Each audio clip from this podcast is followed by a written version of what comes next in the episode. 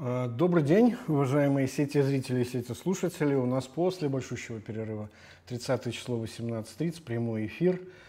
А, 13 выпуск Чалый Live. Спасибо, что все, как это, никуда не разбегались, оставались с нами. Как я говорил, перерыв был вынужденный. Вот. А, с чего начать? Начать, наверное, с того, что, как сказать, где я нахожусь. Я об этом не говорил, на самом деле, довольно давно. Вот, я сейчас в Одессе, в Украине. А, а не говорил потом по той простой причине, что как бы, как сказать, не хотел подставлять людей, которые еще оставлялись в Минске. Вот, и с тех пор, как, э, как человек, который мне дорог, теперь рядом со мной, в общем, все в порядке, можно теперь по большому счету нормально рассказывать, что это я в Одессе, тут должна подключиться э, фоновая музыка э, песни Утесового «Синего моря».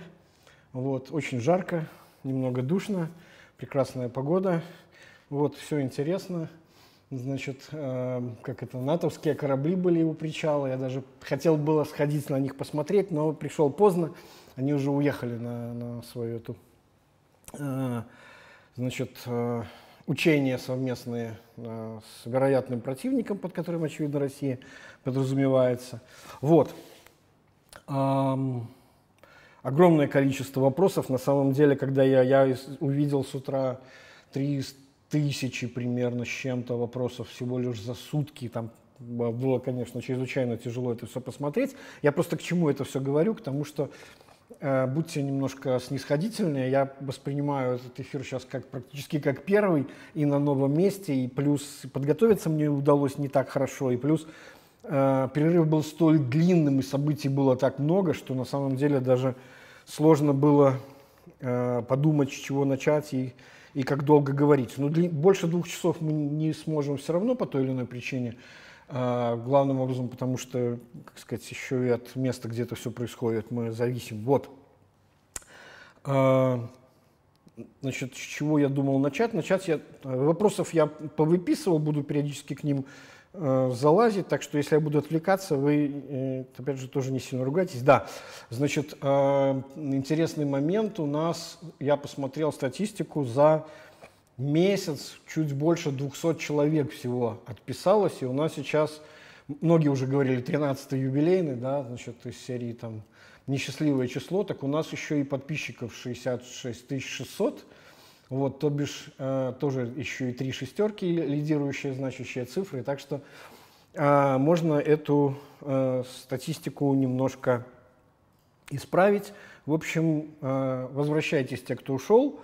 Вот, э, будет это все как довольно долго и, про, как сказать, я имею в виду периодичность, та же самая недельная, просто вот э, удобнее всего для всех получилось именно э, среды и 18.30. Я помню, я делал голосовалку в телеграм-канале, где, в общем, люди ответили, что все равно им, по большому счету, когда смотреть, потому что большое количество людей смотрит все равно не live, а пересматривает, э, как сказать, частями и в оставшееся свободное от работы время. Вот.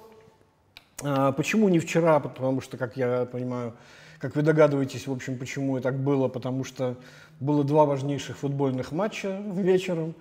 Вот. Э, победила э, английская сборная впервые в таковом матче за, дай бог памяти, с какого-нибудь там, по-моему, 66 -го года Германию. Вот. Э, как бы прекрасная игра была на самом деле. Ну и, наконец, Украина тоже, на самом деле, мне кажется, это вообще сильнейшая сборная на сегодняшний момент, которую я видел когда-либо. Ну, если не включать те самые золотые времена, когда, собственно, сам Шевченко еще был игроком, а не тренером, я еще и эти времена помню. Вот. В общем, в любом случае, а, а нападение выглядит очень хорошо. Есть проблемы с небольшими, небольшая с, с центральным опорником а, правым, а так, нет, левым виноват. А так, в общем, все порядке, да. Соответственно, масса вопросов относительно того, как, за кого же я буду болеть, потому что многие знают, что я всегда болею на чемпионатах любых Европы, мира за английскую сборную. Вот, э, я, что, я не знаю даже, что сказать, на самом деле, в принципе, я буду доволен люб, сказать, любому исходу. Вот, у меня аналогичная история, я вспоминал какой-то какой такой пример, однажды мы с отцом, это было очень давно, я был еще совсем практически школьником. Вот мы смотрели матч на Кубок Советского Союза между Динамо Минск и Динамо Киев. И болели за разные команды. Я за Минск, он за Киев. Вот. А, вот нечто подобное у меня было, вот такое вот ощущение. А, был хороший вопрос, я думал, с чего начать можно было бы. Был очень хороший вопрос. О чем я собирался говорить в последнем, последнем подкасте, на который я отправлялся к Тутбай, к Ольге Лойко. Я просто объясню, о чем идет речь. В момент, когда мы записывали последнюю еще э, в студии тут, э, Белсата, которая была впоследствии буквально через два дня, то есть в четверг она была разгромлена, во вторник мы записывали передачу, э, утром, и буквально в час я планировал появиться э, на офисе Тутбая, понедельник, соответственно, для того, чтобы там в среду примерно уже вышел текст. Вот. То есть, а пришли туда, э, значит, доблестные красавцы пришли в 11 примерно, то бишь буквально э, подождали бы часа два, и, наверное, я бы там тоже э, оказался где-нибудь арестованным в силу того, что там всех, в общем, задерживали. Вот. А о чем собирался говорить? Вот это на самом деле важная вещь. Я думаю, что это будет неплохой такой э, момент связки относительно того, с чего начинать. А, дело в том, что сейчас, может быть, это уже не так, а, как сказать, э, в памяти уже не так свежо, просто это действительно очень давно было. А, был момент, я внимательно слежу за выступлениями Лукашенко, как вы знаете, вот был момент, который произвел на меня огромное впечатление – он был довольно смазан во время э, телевизионных трансляций, но я нашел потом полный кусочек. Короче, речь шла о чем? 7 мая, это, да, вот так вот давно это все было, значит, он, э, проводя мероприятие по награждению каких-то там э, передовиков производства, значит, э, после этого э, для журналистов сделал такую пресс-конференцию у себя во дворце – где она такая очень странная была в том смысле, что, э, несомненно, она была полностью срежиссирована, все журналисты были свои, очень длинные были вопросы.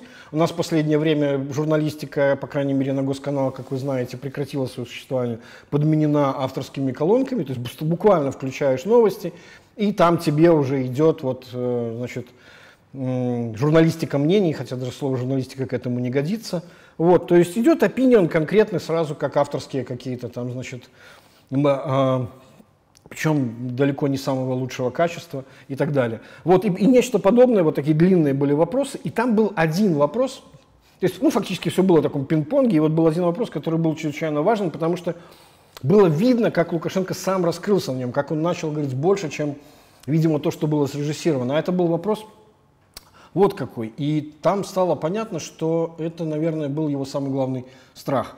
Так вот, вопрос был следующий. А, значит, а, как бы о том, тогда еще, как мы понимаем, шла, э, шла речь о каких-то санкциях, но они тогда еще были э, цветочками по сравнению с тем, что есть сейчас. И Лукашенко говорил вот о чем. Он сказал такую очень интересную вещь. Он говорит, вы же понимаете, обращаясь к журналистам, как работает Запад, как работает у них – Э, СМИ, как работает значит, обработка общественного мнения. Они же сейчас расскажут всему миру и своим э, гражданам и избирателям, какой я злодей, и после этого уже невозможно будет отмыться. И тут же после этого он в стык начал рассказывать историю про своего друга э, Милошевича, которому он якобы, ну, Лукашенко, как мы знаем, любит, у него такой классический стиль рассказчика, такая хлестаковщина. Я там и с Илоном Маском, на э, короткой ноге, вот, э, значит, который ему там якобы Теслу подарил и так далее. Он и, когда-то и Горбачеву рецензировал программу «500 дней» и все такое. Так что вот он, э, значит, ему Милошевич якобы, по его словам, говорит, я же поеду туда, в Гаагу, докажу, что я, значит, ни в чем не виноват. Я ему говорил, нет, нет, нет, типа, то бишь Лукашенко говорил ему, что не надо этого делать, и вы знаете же, что с ним сделали. После чего он начал перечислять вот этот вот стандартный ряд э, за Милошевичем, значит, Каддафи, Хусейна, которые все типа были его друзья, которые там деньги э, значит, выделяли, там, Каддафи даже шатер свой строил и так далее, и так далее. То есть о чем идет речь? А, Лукашенко начал чувствовать, буквально вот к началу, э, к середине мая, что происходит очень важная штука. А именно, что э, он очень близок был вот к точке невозврата, да, как он любит говорить, вот этим красным линиям, к точке невозврата, связанным с тем, что чуть дольше еще, чуть более интенсивнее он будет заниматься э, репрессиями внутри страны, э, тем больше шансов, что он безвозвратно в глазах цивилизованного мира станет восприниматься как вот такого рода изгой, такой вот terrible, причем э, одно дело терпеть и это, кстати, тоже очень важная штука. Одно дело терпеть вот такого рода султанистские режимы в Средней Азии, там все как бы понимают, что Восток дело тонкое, да, значит, все-таки. И совсем другое дело, когда, как мы любим говорить, находимся в центре Европы, да, э, э, гранича с тремя странами Евросоюза, вот, э, и так далее. Вот. И вот как обычно это бывает, как многие специалисты по психологии вам скажут, да, вы там, где находится ваше внимание. Вот Лукашенко был вот в этом локус внимания, его был там. Как не оказаться вот в этом вот ряду? Потому что на самом деле а, оттуда, как я уже говорил, это действительно безвозвратный момент. Мы помним, что в свое время же Каддафи пытался вернуться из ситуации злодея мирового, когда он признал э, теракт, э, взрыв самолета в Локерби, выплатил компенсацию пострадавшим семьям и так далее. Но, однако же, все равно, в общем, не избежал в итоге гнева собственного народа и поддержки э, этого собственного как бы народа, где с настоящей любовью которого он в такой вот извращенной форме сумел по познакомиться, значит, и поддержки этого народа иностранными специалистами. Вот. Так вот, э, о чем идет речь? Э, как сказать, как оно часто бывает, знаете, когда, как это, не думая о двугорбом верблюде, да, я сейчас буду цитировать Мацкевича, хотя это, конечно, книга так у него называется, хотя, конечно, фраза эта очень древняя, еще с Исхаджина Средина. Вот, если ты так сильно боишься чего-то, очень велик риск, что с тобой это произойдет. Ну и, собственно, история с самолетом, которая произошла буквально в эту же неделю. Это совершенно безумная неделя была, которая просто, ну, я сейчас э, вспоминаю себя с очень с трудом. Это, вот ощущение того, что, как сказать, пришли силовики в Тутбай. Ну, знаете, это как э, для многих вот э, существование э, Тутбая, да, было как такой вот, что ли, ну, я не знаю, ну, с чем это можно сравнить? Как как эхо Москвы, что ли, может быть, в России, да, то есть что-то такое, о котором можно говорить, что смотрите, у нас же по-прежнему еще не все так плохо, еще позволяют где-то существовать независимому мнению, да, и проводить э, независимую редакционную политику, собственно, то, что в конечном счете стало одной из частей обвинения буквально дословно проводили независимую внешнюю политику. На самом деле слова э, независимую редакционную политику, на самом деле слова независимая редакционная политика предельно проста, что здесь означает. Имеется в виду то, что у нас все остальные СМИ же, они работают как холдинг, так или иначе под администрацией президента, поэтому для них независимое означает независимое от них. Соответственно, все, что сейчас является не государственной, не спонсируемой государством, не разделяемой государством и не насаждаемой государством точкой зрения является фактически преступлением, о чем конкретно было написано в этой самой экспертизе. Если внимательно читать, о чем там идет речь, да, то, э, как сказать, любая критика теперь Лукашенко воспринимается как состав преступления. Очевидно, с самого начала было, что дело не имеет никакого отношения к налогам, вот, там я даже не буду разбирать все эти вещи, там пляски на костях, ой, там нашли деньги, ой, там какие-то, значит, налоговая декларация, так мало заплачено ФСЗН. Естественно, так мало заплачено ФСЗН, потому что человек платит только сам один человек, э, один процент остальные за него платят компании и так далее. То есть э, манипуляций там хватало, но вот, э, так сказать, моя любимая женщина, она в эту самую неделю сделала подвиг трудовой, я считаю, значит, она читала э, и смотрела вот эти все ужасные паблики и там, короче, муковозчиков, озаренков, там вот все, все, все, все вот этих вот товарищей, выписывая основные тезисы. На самом деле это был важный труд, связанный с тем, что необходимо было понять, как сказать, ведь ну, далеко не все они говорят от себя. Понятно, что они пытаются предугадывать главным образом политику партии, бежать впереди паровоза и так далее. Очень часто они с этим ошибаются, как потом произошло с самолетом, мы к этому еще вернемся. Но фактически речь шла о том, что а, общий нарратив был такой, да-да, это же дело только о налогах, нет, ну еще же заодно, помимо всего прочего, они же там, значит, э, они же еще и были коллективным организатором этих самых протестных действий. И вот это была самая интересная вещь, после которой, в принципе, стало все понятно, какие будут в конечном счете претензии к Тутбаю. А именно э, в ситуации, когда, я уже об этом многократно говорил, когда везде приходится видеть заговор, везде приходится видеть войну э, всего остального мира против единственного, значит, суверенного государства, так вот, независимого, единственного независимого по-настоящему государства в Восточной Европе, это кто-то так, я уже не помню, кто умудрился дословно брякнуть. Вот не очень понятно, в чем эта независимость, когда целиком живешь на подаянии от своего восточного соседа. Вот и во многом, как сказать, не э, находишься не в состоянии технического дефолта, именно благодаря тому, что эти подаяния существуют. Вот. Но тем не менее. Так вот, Речь шла о том, что никакого координатора, организатора найти по-прежнему не удавалось, никакого заговора найти не было, потому что, как я уже говорил, заговора либо нет, либо он есть, и в нем участвует все э, население страны. Вот. И нужно было придумать, что вот, как сказать, у них же такой очень модный э, тезис, есть коллективный Запад, потом у них появился тезис коллективного Лукашенко, об этом тоже, наверное, чуть позже скажу.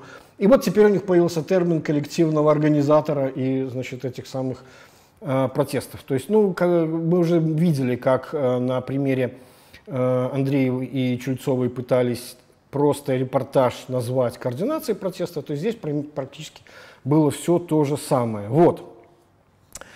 Что можно сказать? Да. Более пяти тысяч нас сейчас видит. Спасибо вам всем, что вы с нами. Время я, да, понимаю, что еще не совсем вечернее, но как бы в любом случае это все очень круто.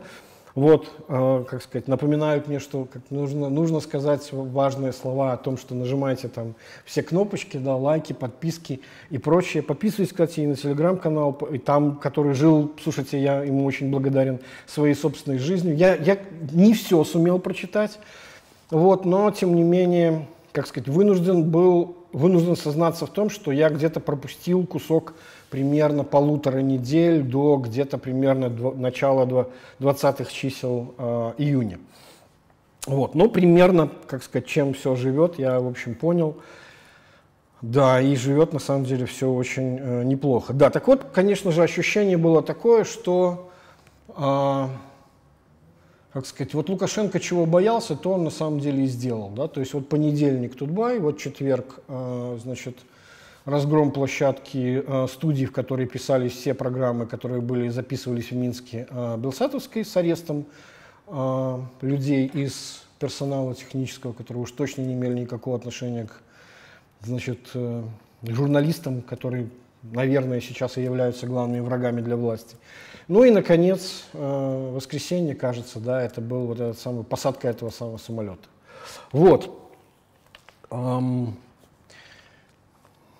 вот первая моя мысль была, еще раз говорю, я, я собирался в понедельник идти и говорить о том, что Лукашенко почувствовал, у него действительно есть офигенное звериное чутье, он почувствовал, что у него вот этот вот риск оказаться вот в, в этом самом э, положении, из которого потом уже не выбраться. А почему он его боится? Потому что, как мы помним, на самом деле в, судьба многих из таких вот э, мировых изгоев, мировых злодеев, да, часто даже оканчивалась а, зачастую просто еще и какой-нибудь военной интервенции или что-то в этом духе.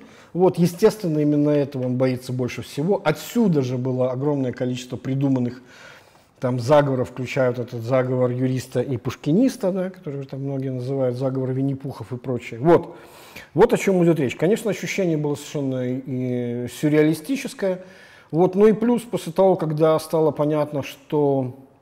Ну вот, собственно, три площадки, которых я Э, с которыми я сотрудничал, получилось так, что, помните, я в последнем своем стриме говорил, как же мне тяжело теперь стало разводить мысли между политикой, экономикой, обратной связью, между тремя фактически еженедельными передачами, Белсат TUT.BY э, подкаст и э, стрим live. Ну вот как-то судьба решила сама значит, за себя. Вот. В итоге, в итоге не осталось ни одной площадки. Вот.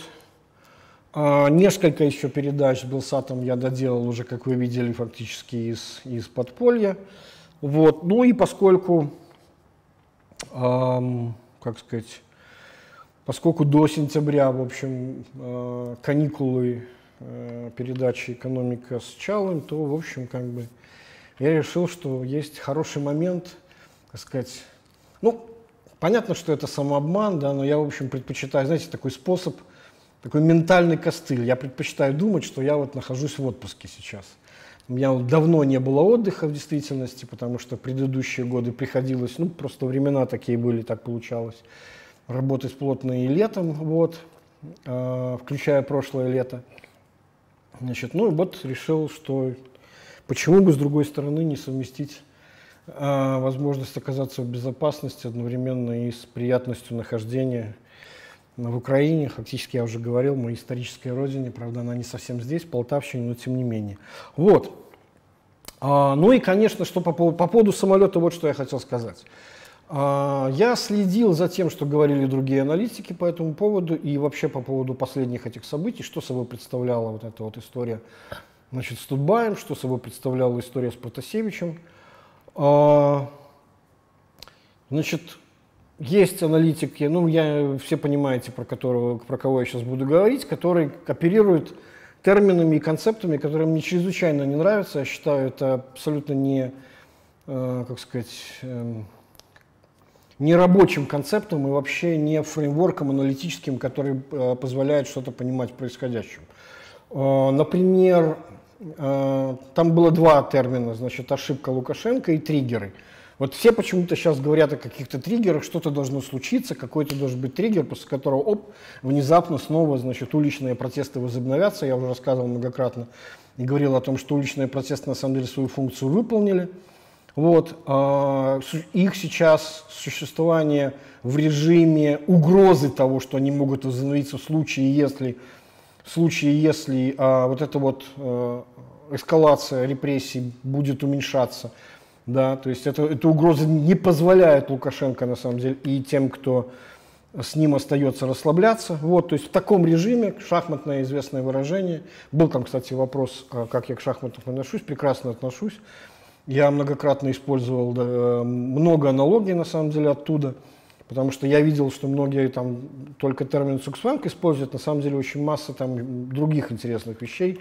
Тоже, может быть, сегодня про это еще поговорю. Так вот, а, я к тому, что э, был такой концепт, что, значит, вот Лукашенко рано или поздно совершит ошибку, и типа как, что-то может там в итоге послужить триггером. Значит, я уже многократно говорил, а, ну, давайте объясню коротко. Значит, если кто помнит, а, один из последних а, подкастов был как раз, это сейчас начинается моя любимая рубрика, как вы знаете, не, сам себя не похвалишь, никто не похвалит. Вот то, о чем я говорил, что буквально действительно было ощущение разлитое в воздухе, что мы находимся в каком-то моменте, а, вот ну, я использую термин из теоретической физики, а, из а, физики сложных систем, да, из а, термодинамики, неравновесный фазовый переход, а именно, помните, даже заголовок был о том, что такое ощущение, что что-то должно произойти, которое поменяет Э, характер функционирования системы, и, в общем, это действительно произошло. Вот. А, триггер, на самом деле, чрезвычайно плохой, плохая метафора, чем бы она ни была, я уже многократно говорил, триггер обращает внимание, триггер – это повод, это никоим образом не причина. Это примерно так же, как говорить о том, что лавина сходит, потому что э, кто-то громко, там, значит, э, не знаю, крикнул, или там птичка села, или ветка сломалась, или камешек упал, или еще что-то. Иными словами, э, это совсем другая, то есть это попытка перенесения линейной логики на логику нелинейных процессов. Триггер не важен. Это в конечном счете, э, он может быть чем угодно, а результатом, то есть точнее причиной является то, что просто снега очень много накопилось. И вот как раз-таки попытка понимать, накопилось ли действительно много снега, является тем самым аналитическим фреймворком, который нужен. А именно это то, то, о чем я говорил, неравновесный фазовый переход под непрекращающимся внешним воздействием, а, ну, в данном случае внутреннем в том числе, происходят микроскопические изменения, которые рано или поздно а, приводят к макроскопическому изменению. Это, собственно, и есть вот этот неравновесный фазовый переход. Так вот, по поводу теперь ошибки, почему я, я категорически не люблю термин ошибки, я уже многократно говорил. А, термин ошибка Лукашенко используют те, кто на самом деле пытаются оправдывать свои собственные ошибки, а именно люди, которые ни черта не поняли в прошлом году, которые говорили о том, что и, как сказать, а, и не удастся и команду собрать, и опыта нет у Бабаика и Цепкала, и подписи собрать, и месседж не удастся сформулировать, и на протесты никто не выйдет, и так далее, и так далее. Опять же, вы знаете, про кого я говорю. Вот. Еще раз говорю, это просто очень негодный э, аналитический концепт. Так вот, точно так же была попытка начать анализировать инцидент с самолетом как ошибку. Нет, это не была ошибка, ребята. Для этого есть предельно простая лакмусовая бумажка. Вот те самые пропагандисты, вот те самые обслуживающие на самом деле режим, даже я, я бы не сказал режим, а Лукашенко, мне кажется, львиная доля того, что делает, например, Озаренок, имеет с собой фактически только одного единственного, простите, одного единственного адресата, а именно самого Лукашенко, где он периодически рассказывает, какой былинный богатырь этот самый Лукашенко, и какие мрази те, кто предали его в программе, где, как вы помните, значит, орден Иуды висит э, значит, э, э, висельница, которая такая вот, видимо, должна олицетворять то, что ждет этих самых предателей. Ну, соответственно, Лукашенко смотрит, говорит, ох, молодец парень, как сказал, как красиво меня похвалил, да, какой у меня там, значит, какой я крепкий орешек и какие у меня стальные яйца и так далее. Вот. Э, видимо, там сейчас самооценка не очень хорошо, потому что постоянно требуется внешнее подтверждение. Вот, опять же, любой психолог вам знает, чем больше человек пристает ко всему и говорит, нет, ну правда же я молодец, нет, ну правда же я, я классный, да, нет, ну правда же я крепкий орешек, тем больше мы понимаем, что на самом деле в глубине души он очень в этом сомневается на самом деле. Это вот зависимость от внешнего под, по, подтверждения есть то состояние, в котором Лукашенко сейчас находится. Так вот, а, и реакция этих самых пропагандистов была совершенно очевидна. Еще раз говорю, снимаю шляпу перед а, своей подругой, которая мужественно это все посмотрела, проконспектировала, бы не рассказала. Так вот, первый час был абсолютный экстаз. Все помнят Гайдукевич, вот сейчас Лукашенко можно все, в этот день, сейчас мы там начнем, э, это был пост в Фейсбуке, который он потом удалил, вот сейчас мы, значит, можем даже выкрасть Тихановскую и Латушка и привести их в изолятор, в багажнике и так далее, и так далее. Вот, просто невероятный был экстаз. То есть такого, такого массового э, оргазма, э, да, консенсуса с очень старые времена, времен еще первого съезда Советов народных депутатов Советского Союза, была такая шутка, что э, опытные депутаты э, умудряются достигать консенсуса значит, несколько раз в течение одной сессии, а самые опытные еще и одновременно. Так вот, это был одновременный такой консенсус – пропагандистов, который буквально через час сменился э, полностью на противоположное ощущением того, что, черт возьми, есть же еще и, как сказать, fallout от происходящего, побочные эффекты, негативные экстернали от того, что Лукашенко показал всем, что он по-прежнему суверенен на своей территории, включая воздушное небо, и может по там, мановению пальцев, да, э, как там сказала его по пул первого, что Именно по его решению был поднят самолет, было принято однозначное решение разворачивать и так далее, и так далее. И правда потом все началось, э, как сказать, версии начали путаться, и что и самолета не было, и то и не туда он летел, и не, и не Лукашенко это все делал, и так далее, и так далее. В общем, всю эту историю вы знаете. Так вот, еще раз говорю, вот реакция этих самых пропагандистов является прекрасной лакмусовой бумажкой. Экстаз, вот этот вот консенсус этого самого оргазма значит, э, говорил о том, что, в общем, для них это было совершенно ожидаемое и логическое действие. Еще раз говорю, с точки зрения самого Лукашенко это было логичное, ожидаемое действие. Точно так же, как его действия во время коронавируса были логично ожидаемы, потому что коронавирус в марте им начал восприниматься как некий такой, э, как сказать, досадное какое-то недоразумение, которое мешает ему спокойно выиграть на выборах в 2020 году. Так вот, еще раз говорю, это не было никакой ошибкой, это было совершенно логичное его действие. Вот. Ну и, собственно говоря, потом только пришло осознание, что же, в общем, все наделали, да, потом пошли попытки это все, значит, каким-то образом замазывать. Вот, необычайно интересное было выступление в парламенте, Ну, это вообще прекрасная была история. Я, я, я наслаждаюсь просто, конечно, тем, как, какие аргументы ну, умудряются находить Лукашенко из серии. Слушайте, ну, Хамас, не Хамас, там, бомба, не бомба, да какая разница? Я вам говорю, что надо было сажать самолет и все. Ну, то есть, великолепно совершенно. Это удивительное, конечно, мастерство. Вот так вот, э, как сказать, помните, как я уже рассказывал в фильме «Блеф», Энтони Квин учен Челентана. Если ты хочешь, чтобы в твой блеф поверили другие, ты должен прежде всего поверить в него сам. Вот очевидно совершенно, что Лукашенко живет уже давно в том самом мире, в котором действительно он былинный богатырь, и весь остальной мир против него замышляет, причем замышляет очень давно, со всех сторон, все кругом являются угрозой и так далее, никому доверять нельзя. Вот. Так что все это было совершенно логичная вещь. Еще раз говорю, то, что случилось с ним, это и был, разумеется, вот этот самый момент, после которого он без, как сказать, безнадежно, э, безвозвратно перевел себя именно в, ту, э, в тот, как сказать, ранг э, мировых изгоев, которых, которого он, в котором он так отчаянно боялся. Это было очень хорошо видно. Найдите, пожалуйста, если кому-то интересно. По-моему, на канале СТВ было целиком показан этот кусочек. Я уже многократно говорил, СТВ не имеет права редактировать ничего, они выдают целиком все. Вот, и там было очень хорошо видно. Там неподдельно был его вот такой вот высказанный страх, собственно, что чего он боялся, то с ним и произошло. То бишь, на этом мы заканчиваем рубрику нашу любимую, о том, что, еще раз говорю, вот это вот, так сказать, научное предвидение сработало и сработало очень быстро. Вот. А, собственно, после этого прошло довольно много времени.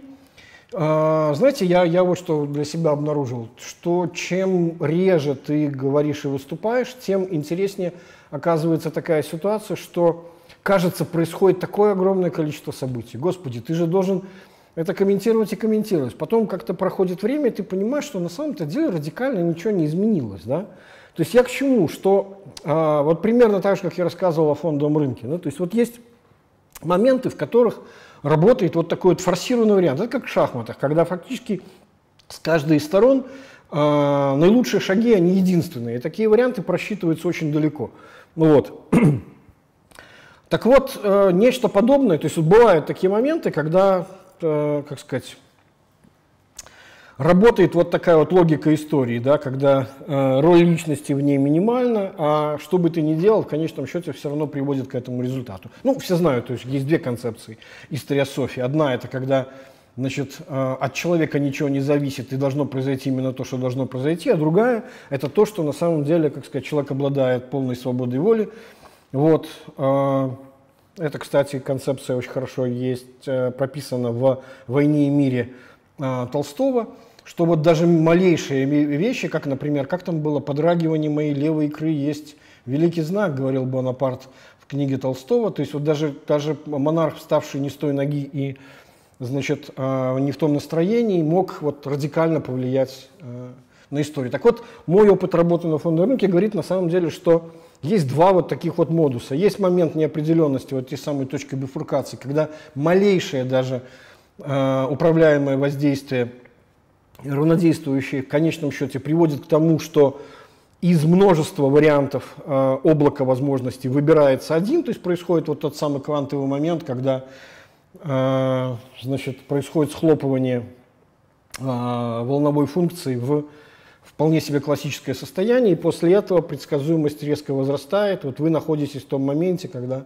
все достаточно понятно. Вот. И вот, вот, собственно, это и есть тот самый неравновесный фазовый переход. Вот он на самом деле, он предсказывался, момент был, тайминг даже примерно очевиден, вот, собственно, это и произошло. Так вот, к чему я, к чему это все веду, что на самом деле большое количество событий, которые после этого случились, они мало поменяли э, характер той ситуации, в которой мы оказались, а именно – очевидно совершенно, что дальше логика вот этого самого форсированного варианта – это эскалация с каждой из сторон. То есть Запад, как мы видим, активно пытается оставлять какие-то лазейки и, ну, что называется, как-то а, надеяться на то, что с той стороны кто-то, может быть, даже не сам Лукашенко, но может оказаться сколько-нибудь вменяемым для того, чтобы остановиться на пути ужесточения, усиления интенсивности и расширения охвата тех самых репрессий, которые происходят. Вот. А, значит, ну и в свою очередь, как бы, как мы понимаем, я думаю, что самая главная проблема – это вот тот самый insecurity, про который я многократно рассказывал, который еще раз подтвердилась вот этой самой историей, и, и которая еще раз очень хорошо видна вот в этих всех высказываниях о последнем Магиканине, крепком орешке и так далее, вот этой вот самой вот э, не, как сказать, желаний и, и поиски вот этого внутреннего подтверждения.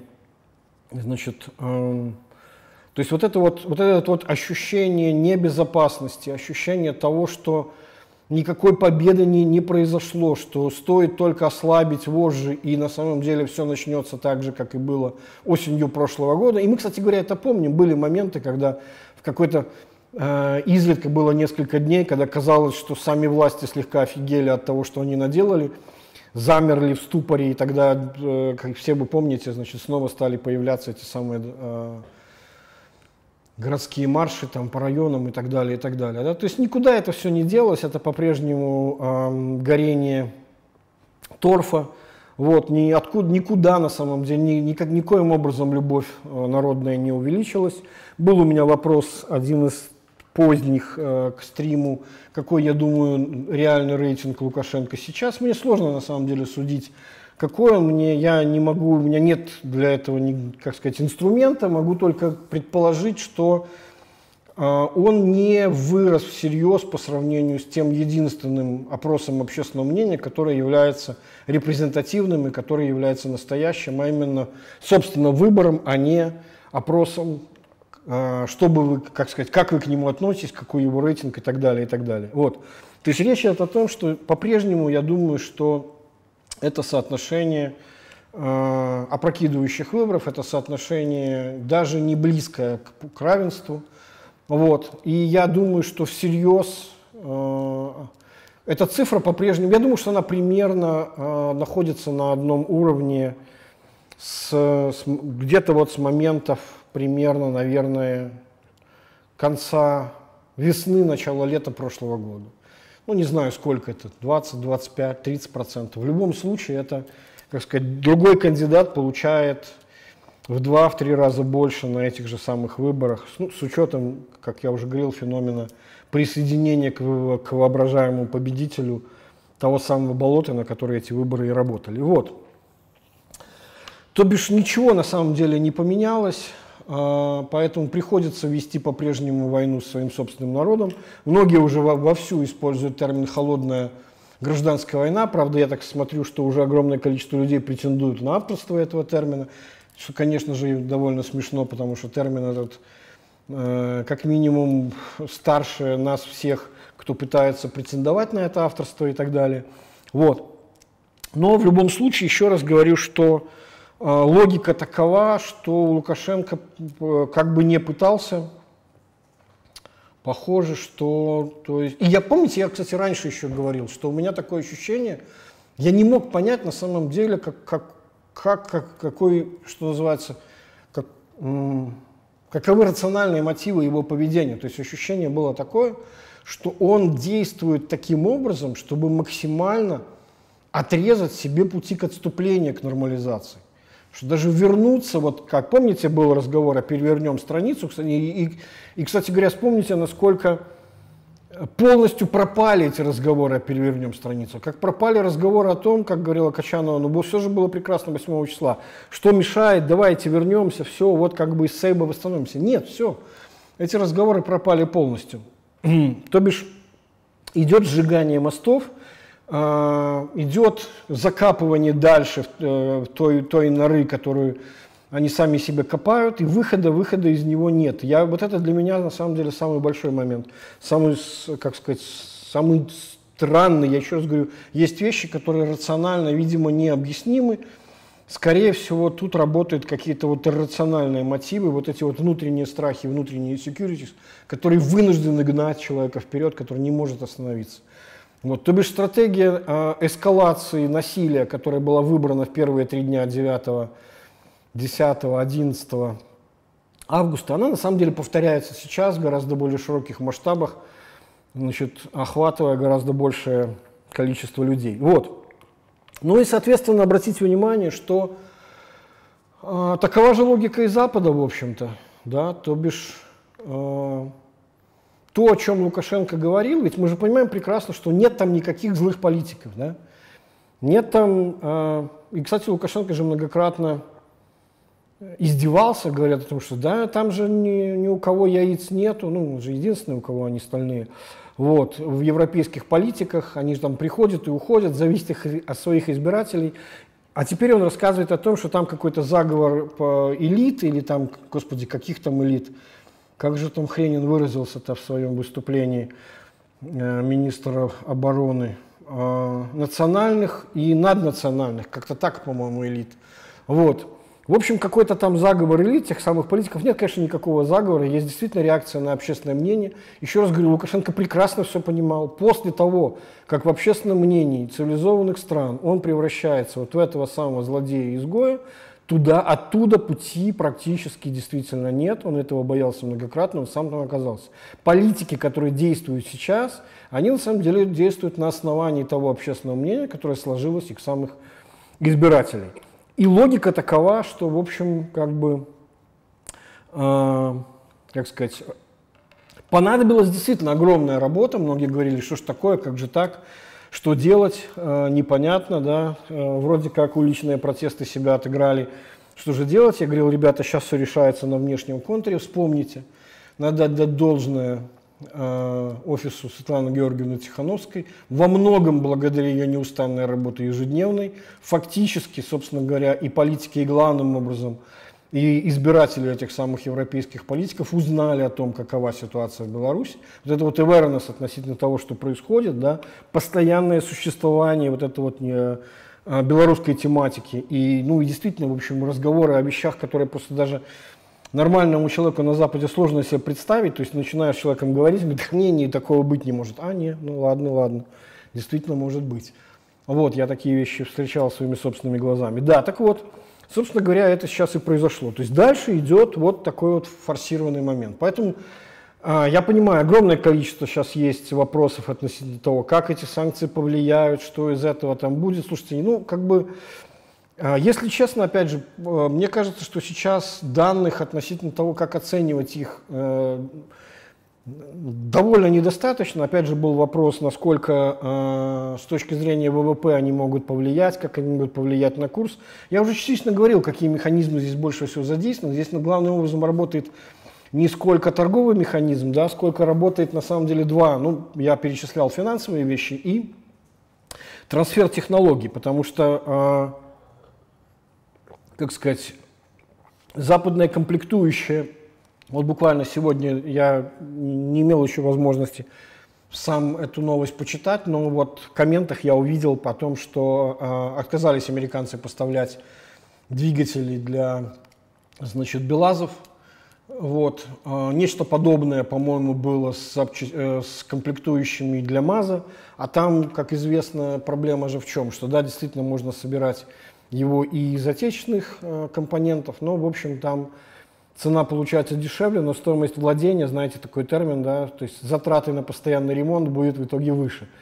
Вот, в общем, конкурентоспособность там показывается резко э, низкая. То есть вот это вот фактор да, э, закрытия трансфера технологий, примерно так же, как сработали санкции против России после 2014 года. Я, кстати, настаиваю на том, что аналогия работает модус операнди Запада примерно одинаков, то есть это главным образом финансовые санкции, это главным образом канал трансфера технологий. Для России ключевым каналом э, трансфера, то есть сразу после того, как э, санкции против России было принято, сразу стало понятно, что с разработкой шельфовых месторождений можно забыть навсегда. Тот же самый Штокман, про который, слушайте, я Работал на фондовом рынке, это уже прошло лет 20, я слышал уже тогда про Штокман. С самого начала было понятно, что нет технологий в России для добычи э, газа на шельфе. То есть сделать это возможно было только при сотрудничестве с э, западными нефтегазовыми компаниями. Подразумевался там либо Shell либо Total.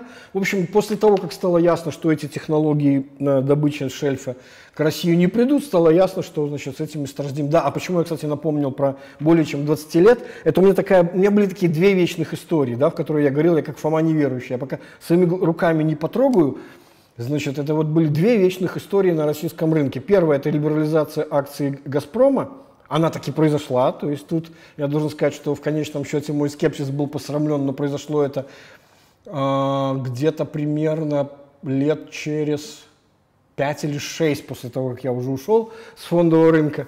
Вот, а все это время я рассказывал, я не верю, я не верю в то, что это произойдет. И, второе, это история в том, что мне рассказывали, вот-вот, вот-вот Россия сейчас начнет разрабатывать штокманское месторождение. Там действительно огромные залежи, но, в общем, как мы понимаем, эти залежи сейчас недоступны, близок лук, да не укусишь. Вот нечто подобное происходит и сейчас. Раз. Это на самом деле долгоиграющая вещь, которая не должна привести там, к каким-то вещам там, срочным и так далее, но это фактор, который, как правильно отметил Дима Круг, вот я рекомендую его анализ этой ситуации, он очень хорошо про это все сказал, вот, который будет работать размазанно и долго.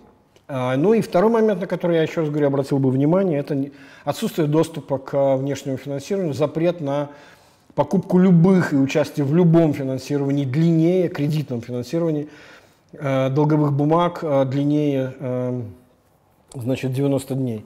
Вот. Еще раз говорю, можно там устраивать синтетику какую-то, это все сложно, на самом деле никто этим заниматься, этим геморроем не будет, хотя на самом деле это можно было бы делать, как в свое время, то есть финансовый инжиниринг здесь довольно прост, но я уверен, что, ну, во-первых, у нас, как сказать, некому это делать, у них мозгов для этого не хватит, как это сделать так, чтобы не получить себе риск ликвидности и так далее. Вот, это, это на самом деле две очень важных момента. Второе, это то, про что он действительно говорит, надо смотреть не сколько на сами торговые санкции, а сколько на то, как они отразятся на платежном балансе.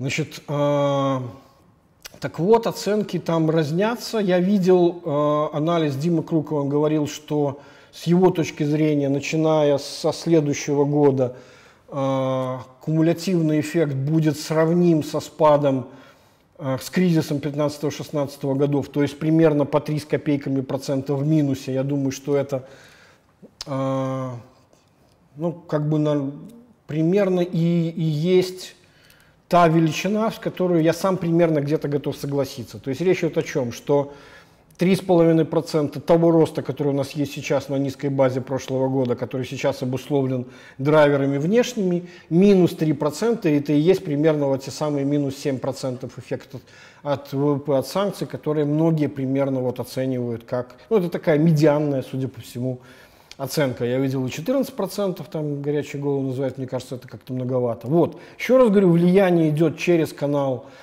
платежного баланса, при, этом по двум сторонам. И по а, текущему счету, то бишь уменьшение поступлений валюты от а, экспорта, и уменьшение внешнего финансирования.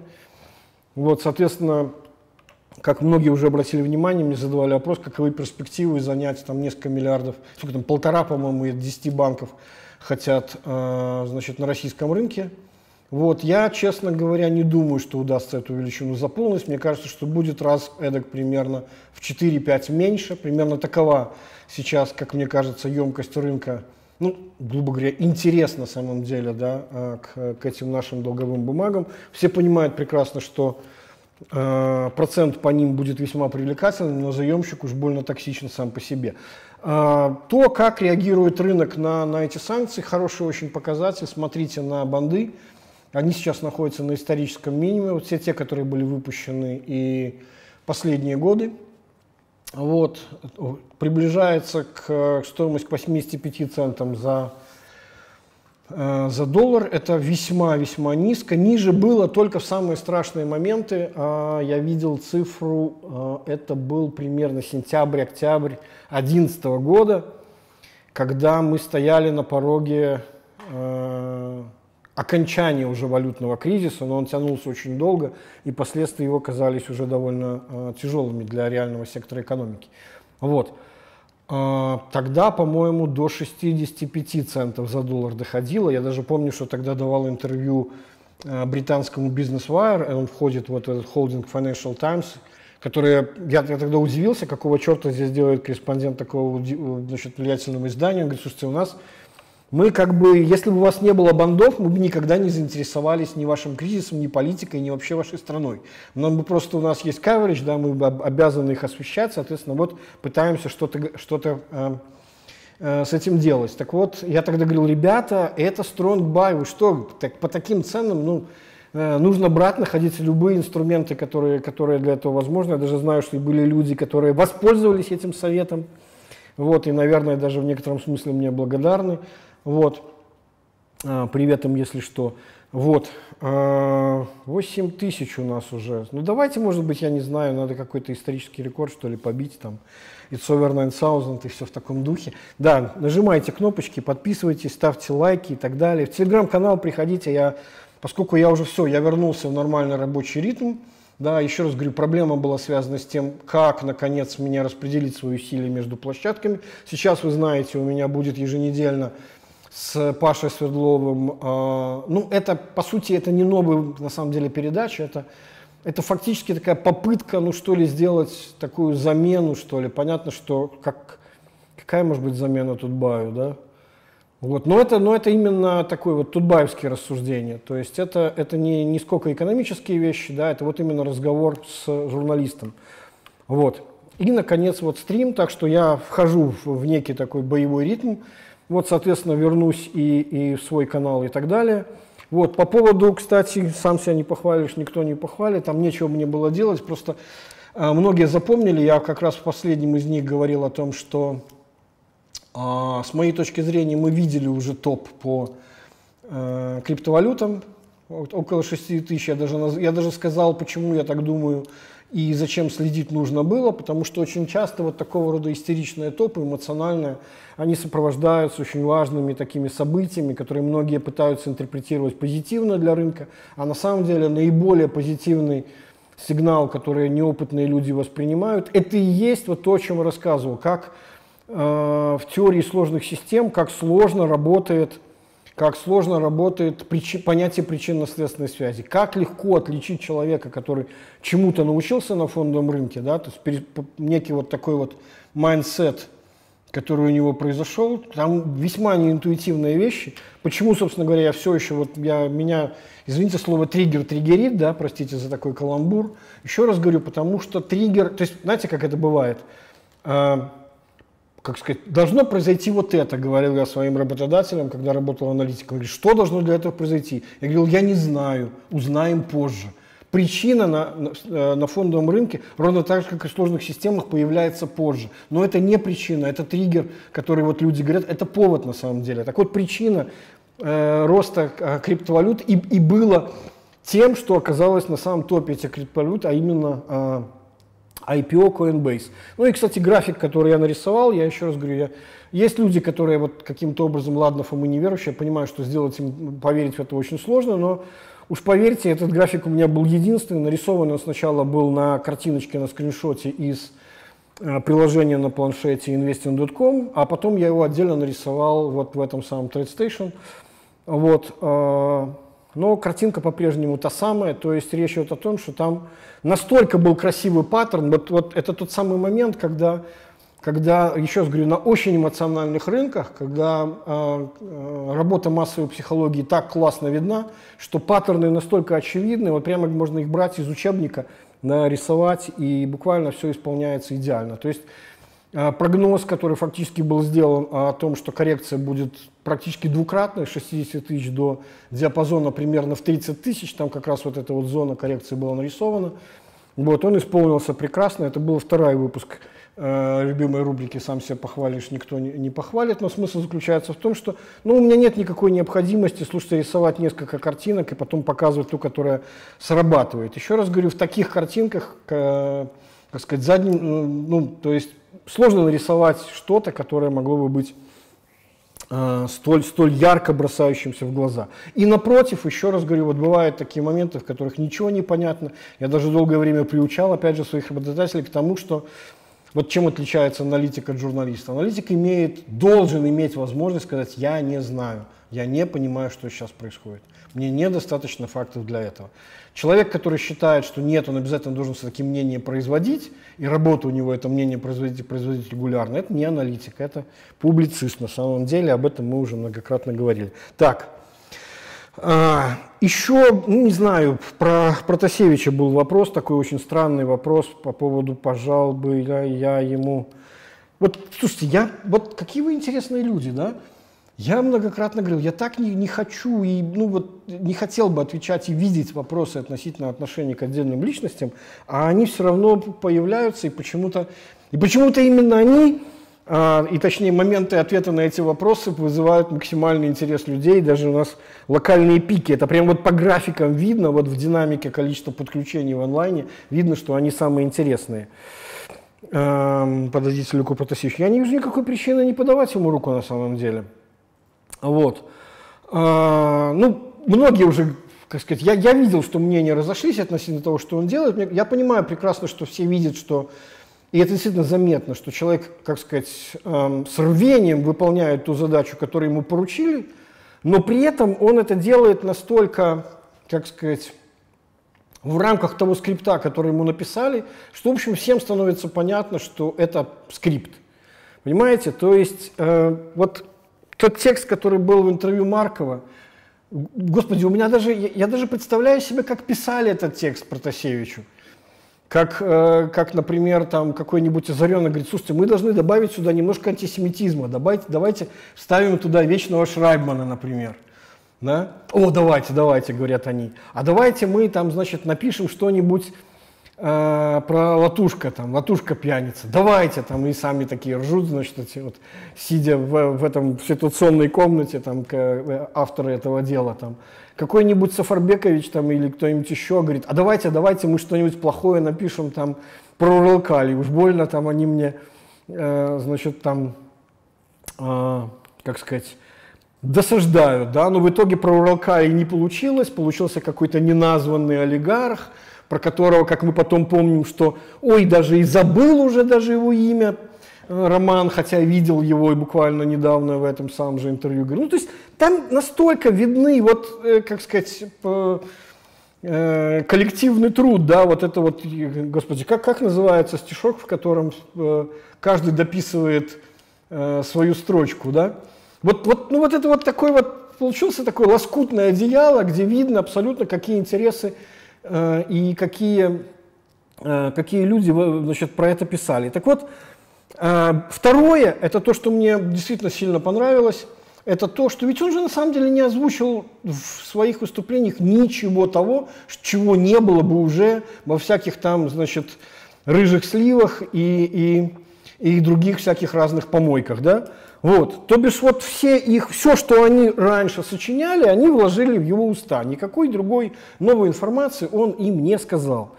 Вот. И это было на самом деле очень-очень хорошо видно. Вот и, собственно говоря, про вот эти вот стальные яйца и про то, что как я уважаю. Нет, подождите, подождите, я искренне уважаю значит, Александра Григорьевича Лукашенко, да, но это вещи, на которых эти авторы легко палятся.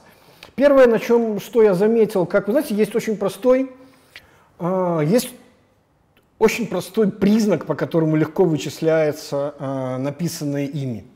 Я это заметил еще со времен, э, со времен э, Ника и Майка. Ну, я имею в виду не телеграм-канал, а вот этого самого невероятной истории на тему перехвата, который там был такой волшебный, что вот если бы успели на несколько секунд раньше, то этот перехват весь рассыпался бы, и мы не смогли бы его перехватить. В общем, там Лукашенко включает свою эту историю. Помните, он Мишустину Э, который с ужасом, с недоумением вообще слушал весь, э, все те слова, которые Лукашенко ему рассказывал. Да, так вот, там был очень важный момент.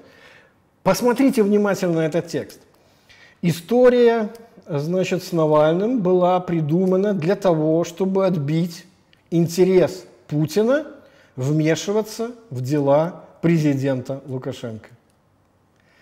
То есть Путина они могут написать без эпитета президент, а Лукашенко без эпитета президент они написать не могут.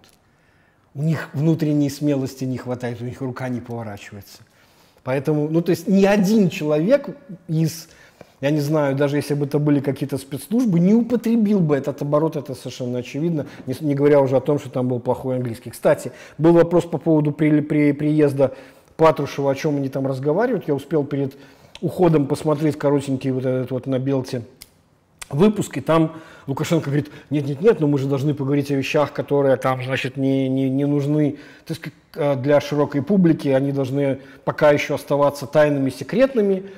Кое-что я вам там покажу и доложу. У меня нет ни малейшего сомнения, что мы, там будет рассказана очередная какая-нибудь байка о заговоре э, всего мира против, в данном случае уже мира русского – вот, форпостом которого является Беларусь.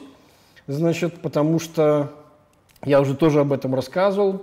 А, довольно известный и очевидно наблюдаемый механизм психологической защиты человека, оказавшегося в абсолютное одиночестве, окруженном вот этими самыми красными линиями, как э, в значит, э, гоголевской сказке «Вига», да, только он рисовал мелом белую линию, а так Лукашенко окружил себя красными линиями. Вот. Э, и кругом, соответственно, вот в его представлении, да, то есть вот это вот и есть то пространство, которое домашнего очага, которое освещено в тьме, а там тьма, значит, полна, а, как это, ночь темна и полна ужасов, да, вот. Соответственно, вот это вот э, insecurity, которая требует вот этого, значит, ну а кто против нас с дядей Вовой, да, вот как это работает, да, то есть, э, и отсюда же, соответственно, все эти разговоры о том, что э, Беларусь это только там на нас разминаются, это там стартовая площадка и так далее, и так далее. На самом деле никакой логической э, критики эта теория, которая, еще раз говорю, понятно для чего нужна. Она нужна только для того, чтобы вытеснить из собственной э, психики, из собственной э, э разума мысль о том, что в действительности все то положение, в котором власти оказались, они целиком рукотворны, и в конечном счете а, принятое в цейтноте истерическое решение нарисовать себе 80%, но при этом осознавая, какова реальная популярность и каков реальный результат. На выборах, вы помните, да, эти записи Лукашенко так никогда не, еще не проигрывал и так далее. Вот, вот оттуда все и пошло. А поскольку нет возможности самому признаться в том, что народ его разлюбил, поэтому выдумываются вот такие вот Э, способы ментальных и психологических костылей, как по-прежнему сохранить себя э, вот в том самом уютном мире, где... Так вот, почему не выдерживает критики эта теория? Потому что если послушать этих авторов, у них одновременно там такой double bind, да, внутренний противоречивый месседж, термин из НЛП, а именно, с одной стороны, они говорят, что Беларусь осталась последним бастионом, вот таким вот крепким орешком, да, там самым, что ли, э, крепостью такой вот Брестской, да, не так давно же Лукашенко там э, ездил и рассказывал о том, как он является самым лучшим интерпретатором э, воли погибших людей. Вот. Кстати, возвращаясь к преемственности, последний стрим, если кто помнит, как раз рассказывал о том, откуда вообще вот этот вот берется вот этот вот культ павших во Второй мировой войне. Все очень просто, потому что, как я говорил, это тоже вот это вот желание чувствовать себя большинством. Да? Умерших людей на самом деле на планете больше, чем живущих. Проблема только в том, что, значит, как сказать, будущее не за ними, будущее за живыми. Вот. И вообще, честно говоря, э, вот это вот э, какие-то такие некромотивы относительно того, что весь мир должен нам, как сказать, э, им каяться, потому что они наследники Великой Победы, я уже говорил, да, название «Наследники Великой Победы. Последний зал» в новом музее Великой Отечественной войне, посвященный Лукашенко.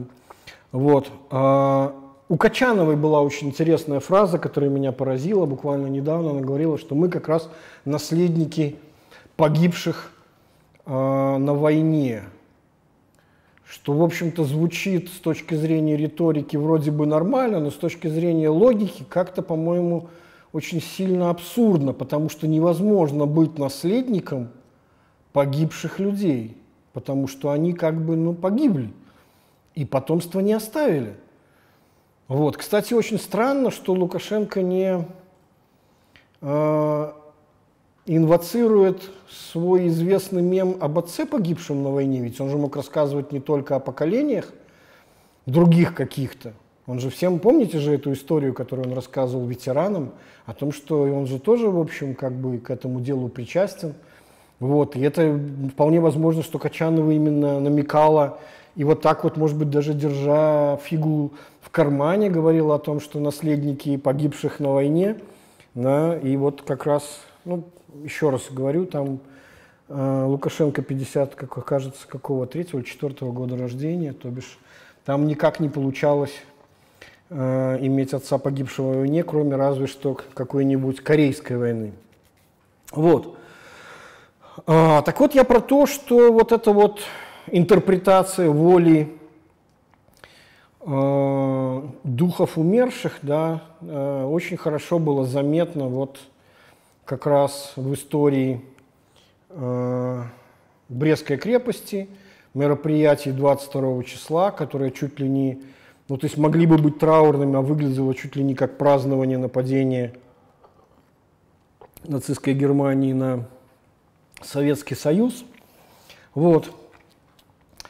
Эм, так вот я к тому, что э, мы же помним с точки зрения, как, как сказать, еще со времен э, Владимира Ильича Ленина, работы его государства и революции, учение о слабом звене э, капиталистического порядка. То есть речь шла о том, что революция должна произойти там, то есть рваться должно там, где тонко. Так вот, если предположить, что действительно в головах каких-то, значит, наших властей или кого там еще, идеологов, эм, значит, эм, существует какой-то заговор и война, э, э, ведущаяся, вот такая прокси-война с ними, вот, то, то как бы очень нелогично нападать на самую крепкую крепость вот. А если э, эта крепость еще и крепче, чем Россия, видимо так в их логике получается, то тогда вообще непонятно, зачем нужна Беларусь, если можно было напрямую напасть на Россию. И вот теперь, кстати, очень важная штука. Я почитал, я не знаю, есть ли какой-то первоисточник, есть, есть, есть ли что-то более полное, но я почитал тезисы э, выступления министра обороны Хренина. Дайте-ка я, может быть, сейчас его открою. У меня сохранено это. Я... Уж подождите буквально парочку секунд. Это займет совсем немного времени. Вот оно. Значит, вот, началась глобальная прокси-война за будущую модель глобального устройства между транснациональными, а вот, не наднациональными, а транснациональными и национальными элитой, стратегией которой является управляемый хаос, а механизм цветные революции, гибридные войны. Вообще за управляемый хаос отдельное спасибо. Именно теорию хаоса и теорию сложных систем это как раз то, о чем я говорил. Другое дело, что, э, как сказать, представление о том, что им можно управлять, э, на самом деле, сказать, глубоко ложный. Вот. Э, воздействовать можно только именно самые моменты бифуркации, в остальное время там все работает само.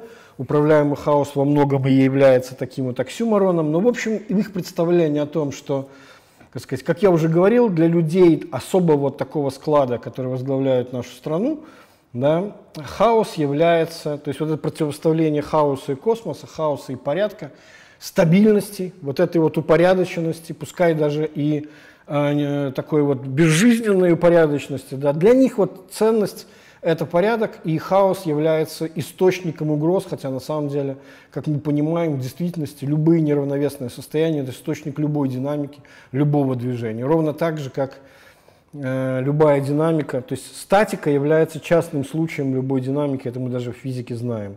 Ну, для чего активно используется кибер, это я продолжаю цитировать, киберпространство, социальные сети, сервисы и так далее. Значит, э, экономические санкции, следствие зависти европейских стран по-настоящему суверенной Беларуси. Ну, мы это уже только что обсуждали. Так вот, а, вот на самом деле, когда я это прочитал, мне, в общем, стало немножко не по себе – я считаю, что вот этот термин о прокси-войне, он чрезвычайно важен.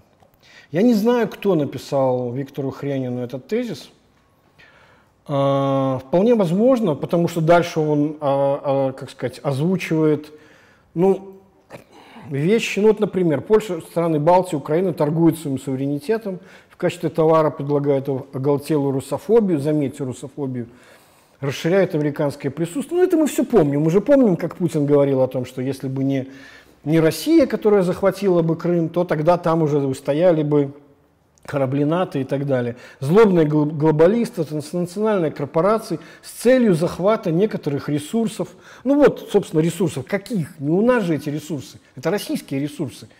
Под руководством Пентагона в лабораториях идут биологические исследования военного характера. Мы же помним, что это был, была паранойя Путина, который говорил о заборах биологического материала, и там на основании этого материала славянских русских людей будет делаться какое-то специальное оружие, чтобы их поражать. Ну, в общем, ему там этого бреда наговорили множество эм, и так далее.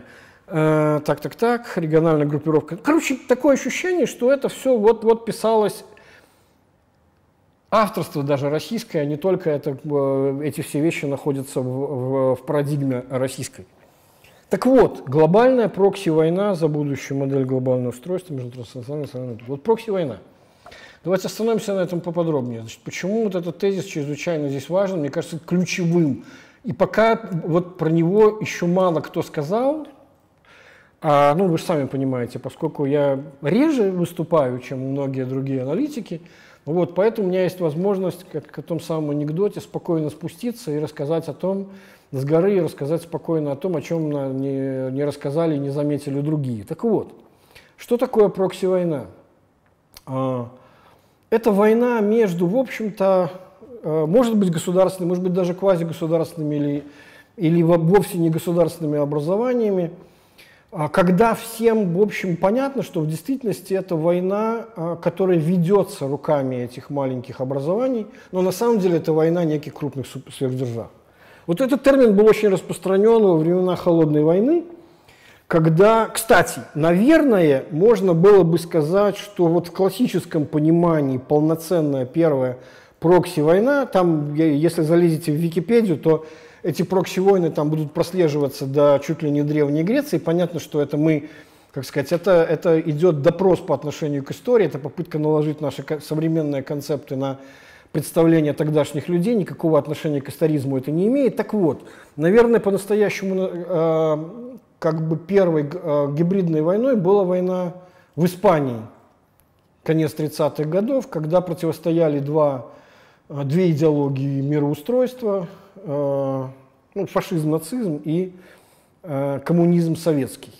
И война велась руками, значит, там на самом деле даже не, не разных государств, разных, в общем, там повстанцев и, и сторонников э, действующей власти в, в Испании.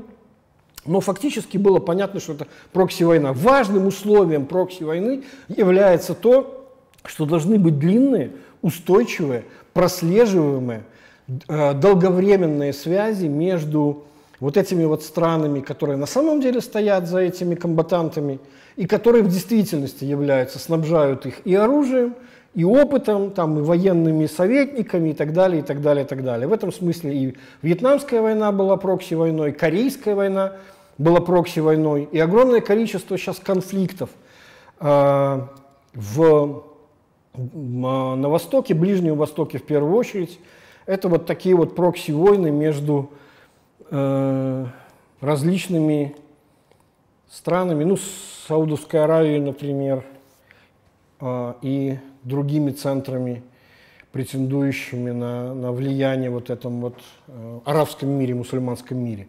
Вот. Так вот, что здесь принципиально важно?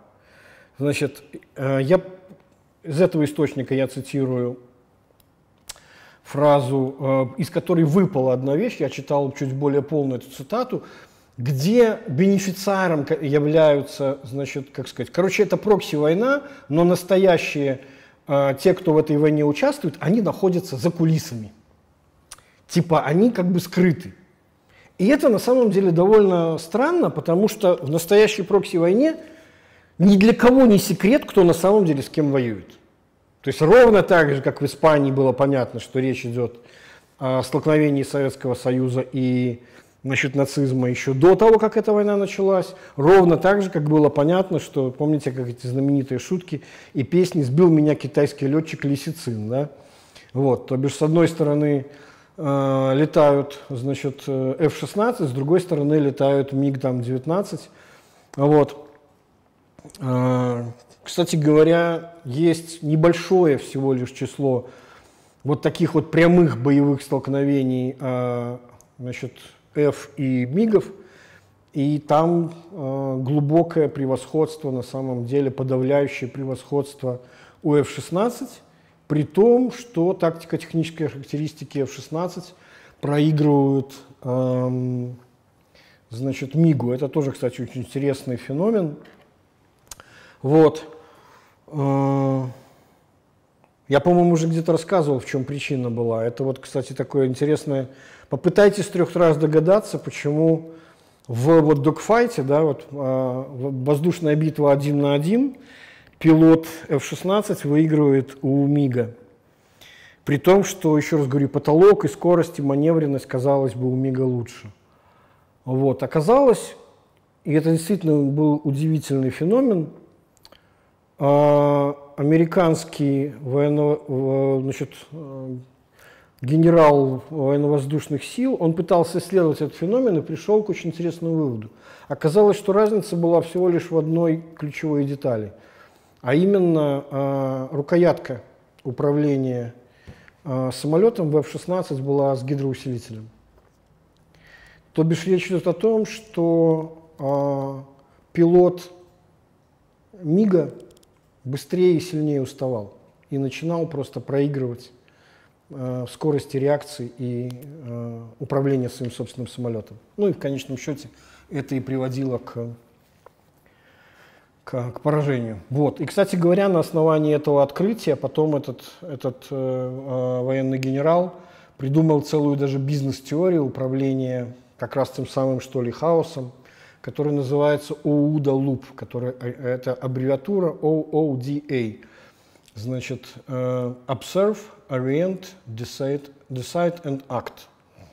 Uh, наблюдай, ориентируйся, решай и действуй. И дальше, почему это луп? Потому что это петля. После действия ты снова возвращаешься на эту самую. То есть вот у кого эта петля короче, тот выигрывает на войне, тот выигрывает и в бизнесе. Да, так вот. Еще раз говорю, что Казалось бы, внешне противоречит идея глобальной прокси-войны с тем, что бенефициары скрыты. На самом деле, а, еще раз говорю, если правильно разминировать этот тезис, то тогда становится понятно вот что. Кто в данном случае прокси?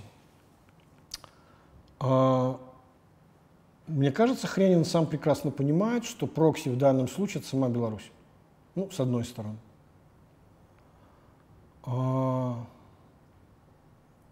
Кого он видит прокси этой войны с противоположной стороны? Он фактически их назвал страны Балтии, Украина.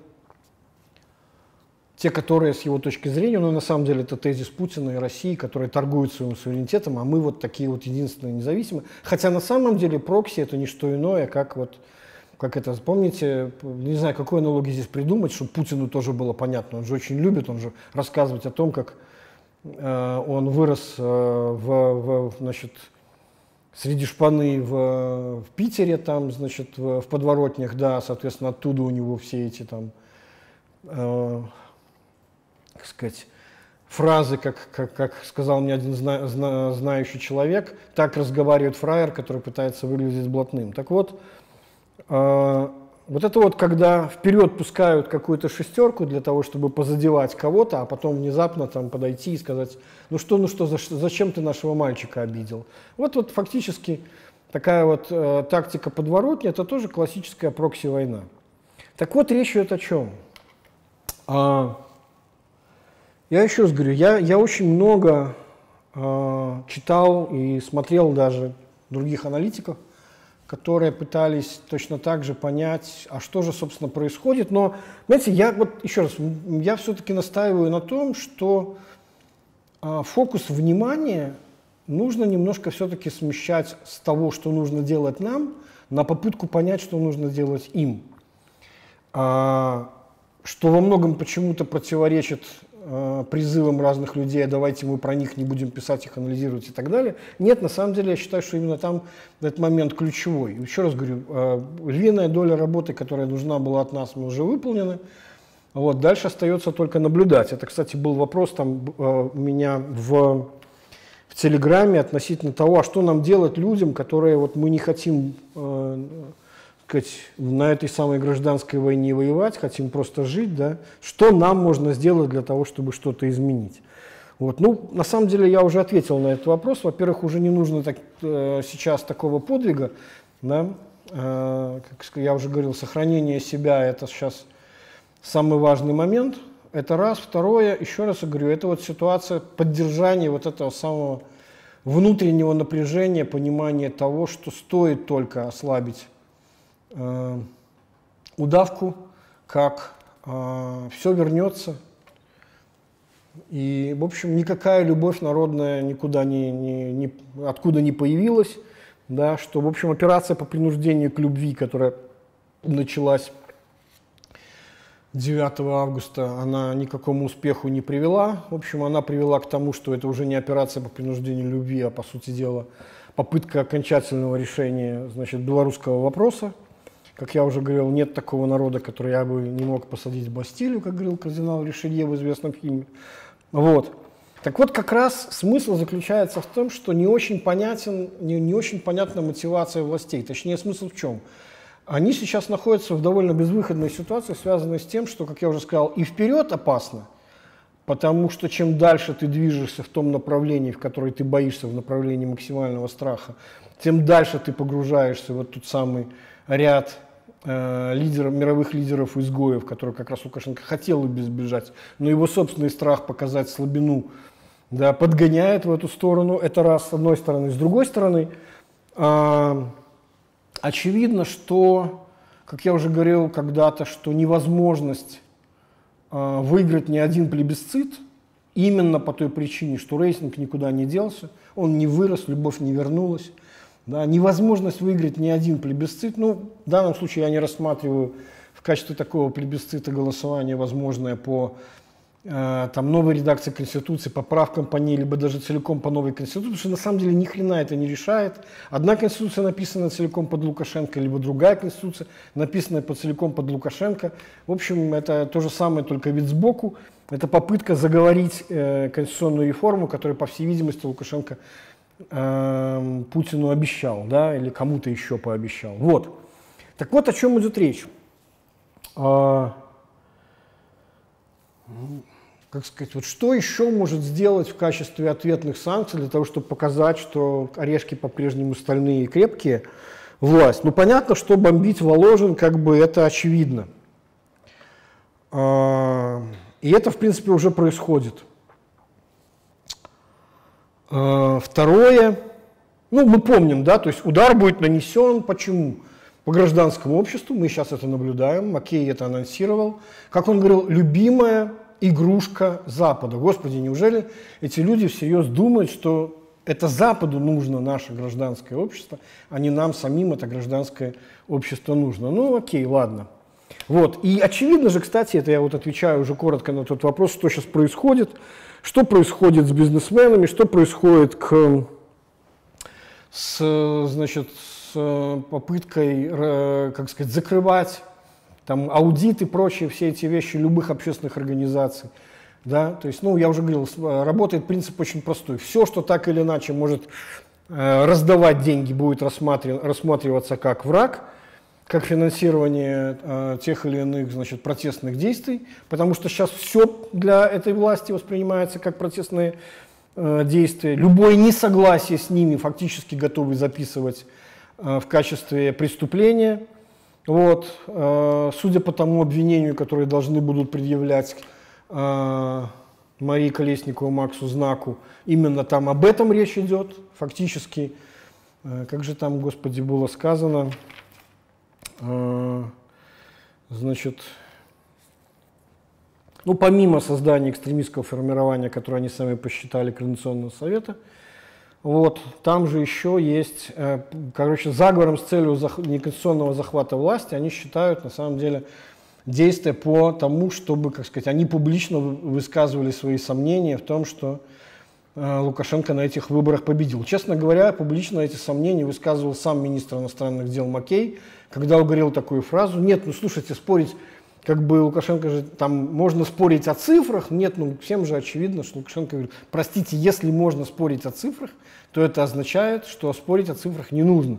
Это означает, что даже сам Маккей понимает, что эта цифра является бредом, нарисованным с потолка. Я видел там в, э, у меня в, в, в канале в обсуждении, значит, как раз шел разговор о том, какие там более-менее реальные цифры были. Еще раз говорю, прекрасно все показывается, то, что никто эти голоса не считал. Никто не считал голоса даже за Лукашенко. Цифра была написана сверху, никто ничего не считал. Элементарно, даже я уже рассказывал об этом, подсчет голосов даже по тем протоколам с учетом фальсификаций не бьется с результатами по Минску, которые были озвучены официально. Не было ничего посчитано. Было написано все сверху, а поскольку давным-давно известно, как человек пытается рисовать э, вещи, которые ему кажутся складываются естественным образом, да, как, как, как, как ему кажется выглядит психологическая случайность, на самом деле вот рисуется это все довольно э, легко статистическими методами выясняется и становится понятно, что все это нарисовано от руки. Эти методы давным-давно известны, они, кстати говоря, используются, в первую очередь использовались э, для того, чтобы обнаруживать подделки бухгалтерской документации. Когда человек пытается от балды писать туда цифры, то цифры, которые он пишет, статистическими методами легко выясняются, как не те, которые могут получиться в результате хозяйственной деятельности. Так вот, Ох, далеко меня, да, длинные у меня ходы в, в, рассуждениях, но тем не менее, я помню, о чем я хотел сказать. А, так вот, а, вся эта конституционная реформа, все эти идеи с декретами, указами о системе периметр, да, мертвая рука, как сделать так, чтобы порядок, заведенный Лукашенко, сохранился и после Лукашенко. Да, вот этот самый коллективный лукашизм, о котором любит говорить там, по-моему, Петровский или кто-то еще из тех сторон. Ну, в общем, те, кто работают с той стороны. А, вот. А, то есть проблема заключается в том, что, еще раз говорю, все, все, все эти телодвижения, которые мы сейчас наблюдаем, включая изменения в Конституцию в части того, что а давайте мы продлим полномочия избранных депутатов, а давайте мы введем единый день голосования, а давайте как можно дальше отложим э, дату как, на, на то, когда, наконец, какой-то плебисцит произойдет, это классический кенкикинг, это, это понимание, осознание того, что ни один плебисцит больше Лукашенко не выиграет. Ну, естественно, если понимать под этим э, нормальные э, выборы.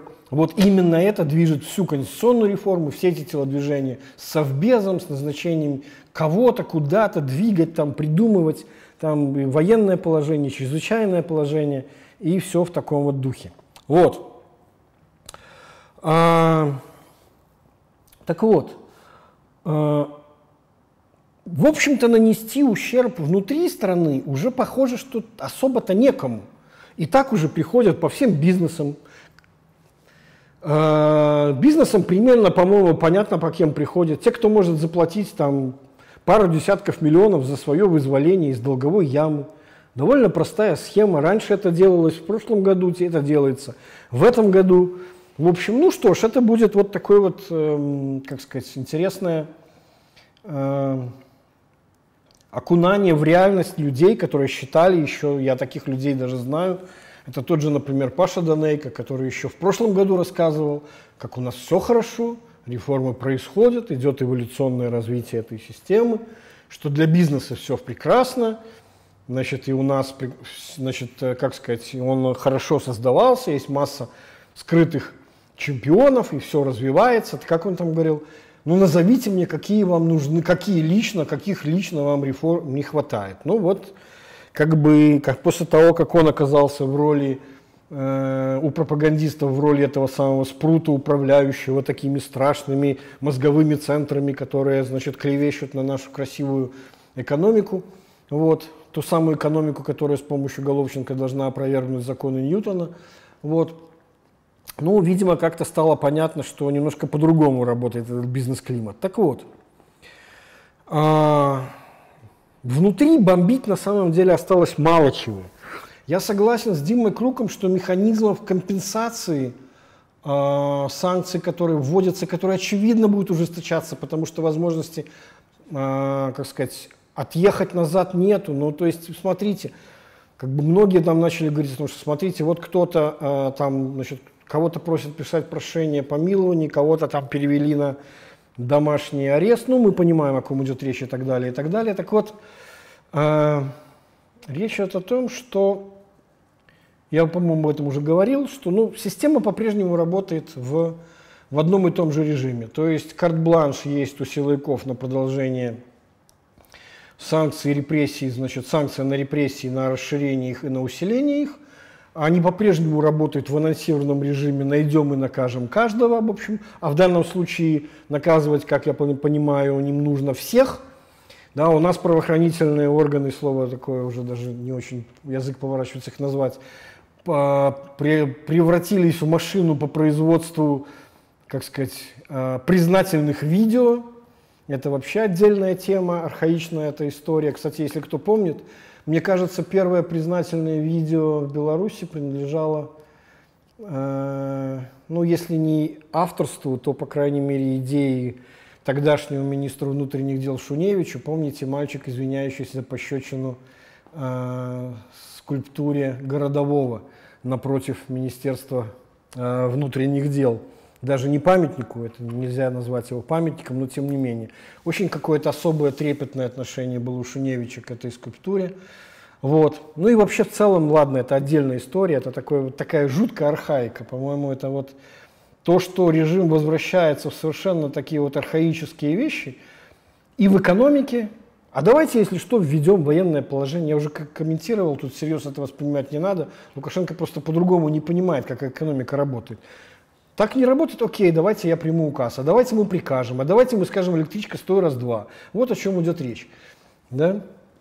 А, так вот, то же самое мы видим. Понимаете, вот сейчас настолько интересный момент, что он интересен, еще раз говорю, тем, что, а, как сказать, произошло полное обнажение приема. Да? То есть вот настоящая экзистенция, мы видим, как в действительности все функционирует как работает в представлении этой власти экономика или что для нее экономика, что для нее политика, да, что такое внешняя политика и так далее, и так далее. То есть, э, включая вот эти все истории, там, скандалы, там, а давайте мы беженцев там подведем, подвезем туда, расскажем, что ну вот мы же раньше там их э, задерживали, а теперь, ой, смотрите, как вы с нами перестали дружить, и вот теперь как-то вот у вас там теперь кризис с этими самыми беженцами и так далее. В общем, ничего кроме нагадить пока не получается. Так вот,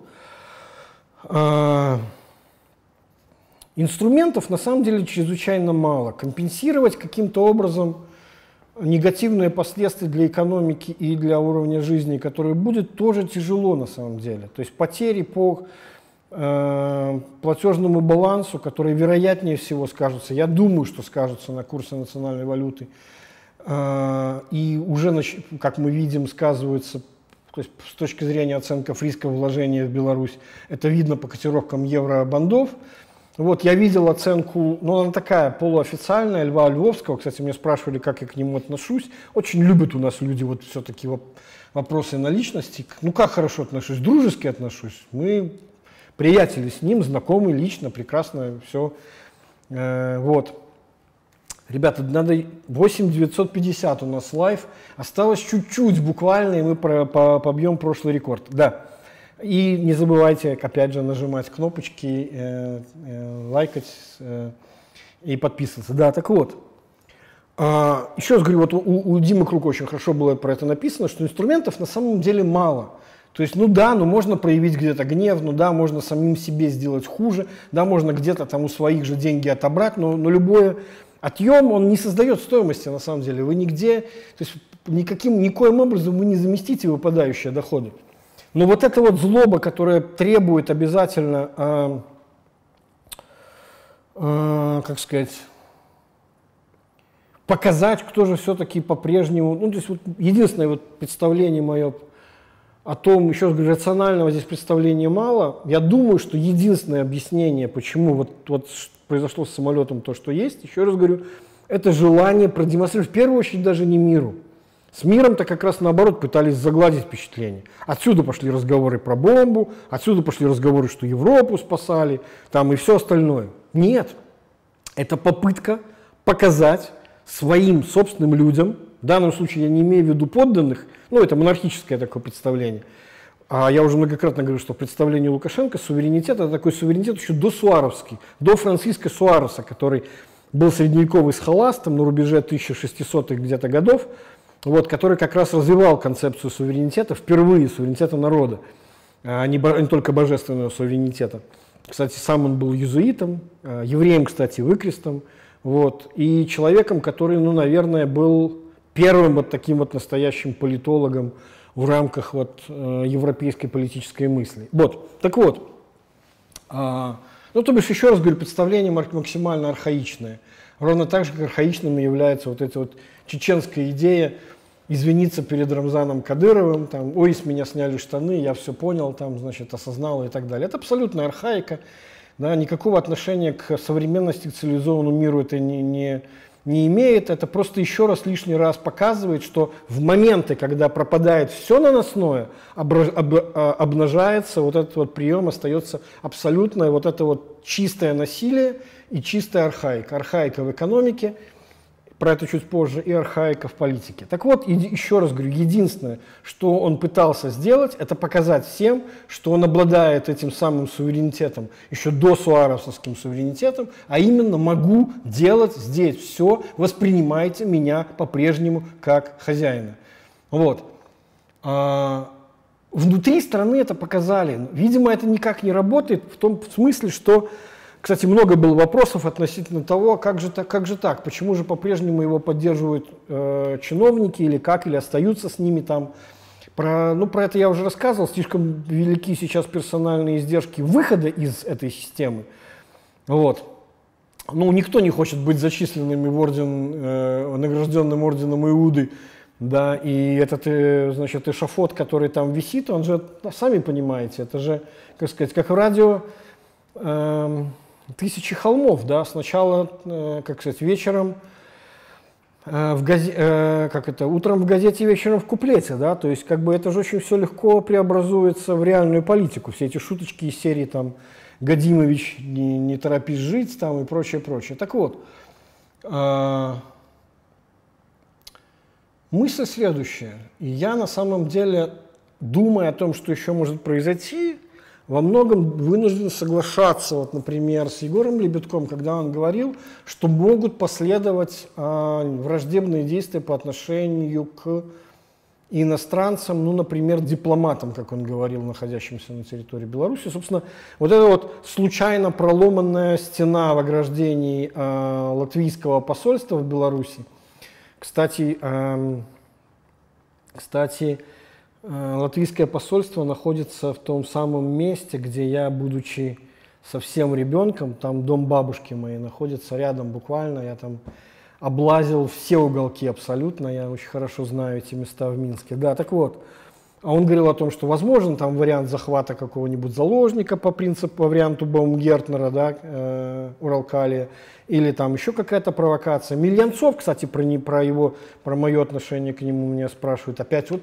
любят люди про отношения, да, которые внезапно как-то, значит, из человека, который находился в такой, писал с позиции такой вот башенка слоновой кости. Нет, нет, я же просто аналитик, я же с нисхождением смотрю на вас всех, простых смертных, относительно того, как жалки ваши все потуги относительно вот этой вот э, мирных протестов, да, и вот этой вот самой буржуазно-демократической, ненасильственной, гандийской, да, с точки зрения, ну, то есть вот белорусской сатьяграхи революции – да, как, как всесилен Лукашенко, и какие последние тексты он вынужден писать на войне, как на войне. А вот мы же можем и Велком, то бишь один нынешний, э, с, значит, который принадлежит Австрии Телекому, национализировать, и э, Приорбанк, который принадлежит Рафайзену австрийскому, национализировать, и вообще можем еще что-нибудь придумать. В общем, на войне как на войне. Так вот, смотрите, э, а теперь сложим дважды два. То есть вот это вот прокси-война, и вот это вот на войне как на войне, и чем-то отвечать надо, и крутизну демонстрировать нужно, и суверенитет вот в этом вот архаичном его понимании, то бишь верчу, что хочу, а не в современном виде. Вот, е, есть 9 тысяч, спасибо, новый рекорд установили. А, тут должны быть, как это, закадровые аплодисменты. Вот, как любят говорить психологи, побудьте с этим, да, с этим ощущением. Вот, спасибо вам всем, что э, как это не теряли веры в меня, что я вернусь. Я вернулся, я знал, как это мы в ответе за тех приручили. У меня даже маечка такая есть. Вот, в следующий раз приду к ней, э, с ней в студию. Да, так вот. А, складывается все таким вот образом, что смотрите, какую роль начинает для себя выбирать Беларусь. Одновременно вот эта вот э, психология insecurity, где кто против нас с да? Ну, я сейчас вам патрушу, я вам покажу вот этот вот слив, что это же против вас на самом деле задумалось. Я еще вам что-то такое покажу. Ну, теперь мы понимаем, почему такие вещи нельзя показывать на публике, потому что, ну, уж больно как-то потом все ржут с этих самых там ников и майков и так далее, и прочих этих там э, э, перехватов и всего остального. Вот. А...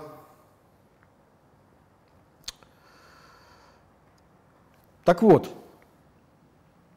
а, первое – это то, что попытка продать себя как не только мы, как бы мы – это они в данном случае, я рассуждаю, действуем с точки зрения русского мира, мы последний бастион, мы Брестская крепость, дальше же будет только Россия. Давайте мы повторим весь этот бред, в который верит Путин, включая это вот чипирование, включая забор биологического материала, включая космические войска и прочую-прочую всю эту чушь про рептилоидов и транснациональные элиты и так далее. Одновременно же вот это вот озвучиваемое э, устами человека, который ну, давно уже на самом деле очевидно работает от Э, как сказать, голосом, голосом спецслужб, это я в данном случае имею в виду Мельянцова, ну, отношение к нему очень простое. Я в Фейсбуке написал о том, что я был первый человек, который все про него понял. Вот.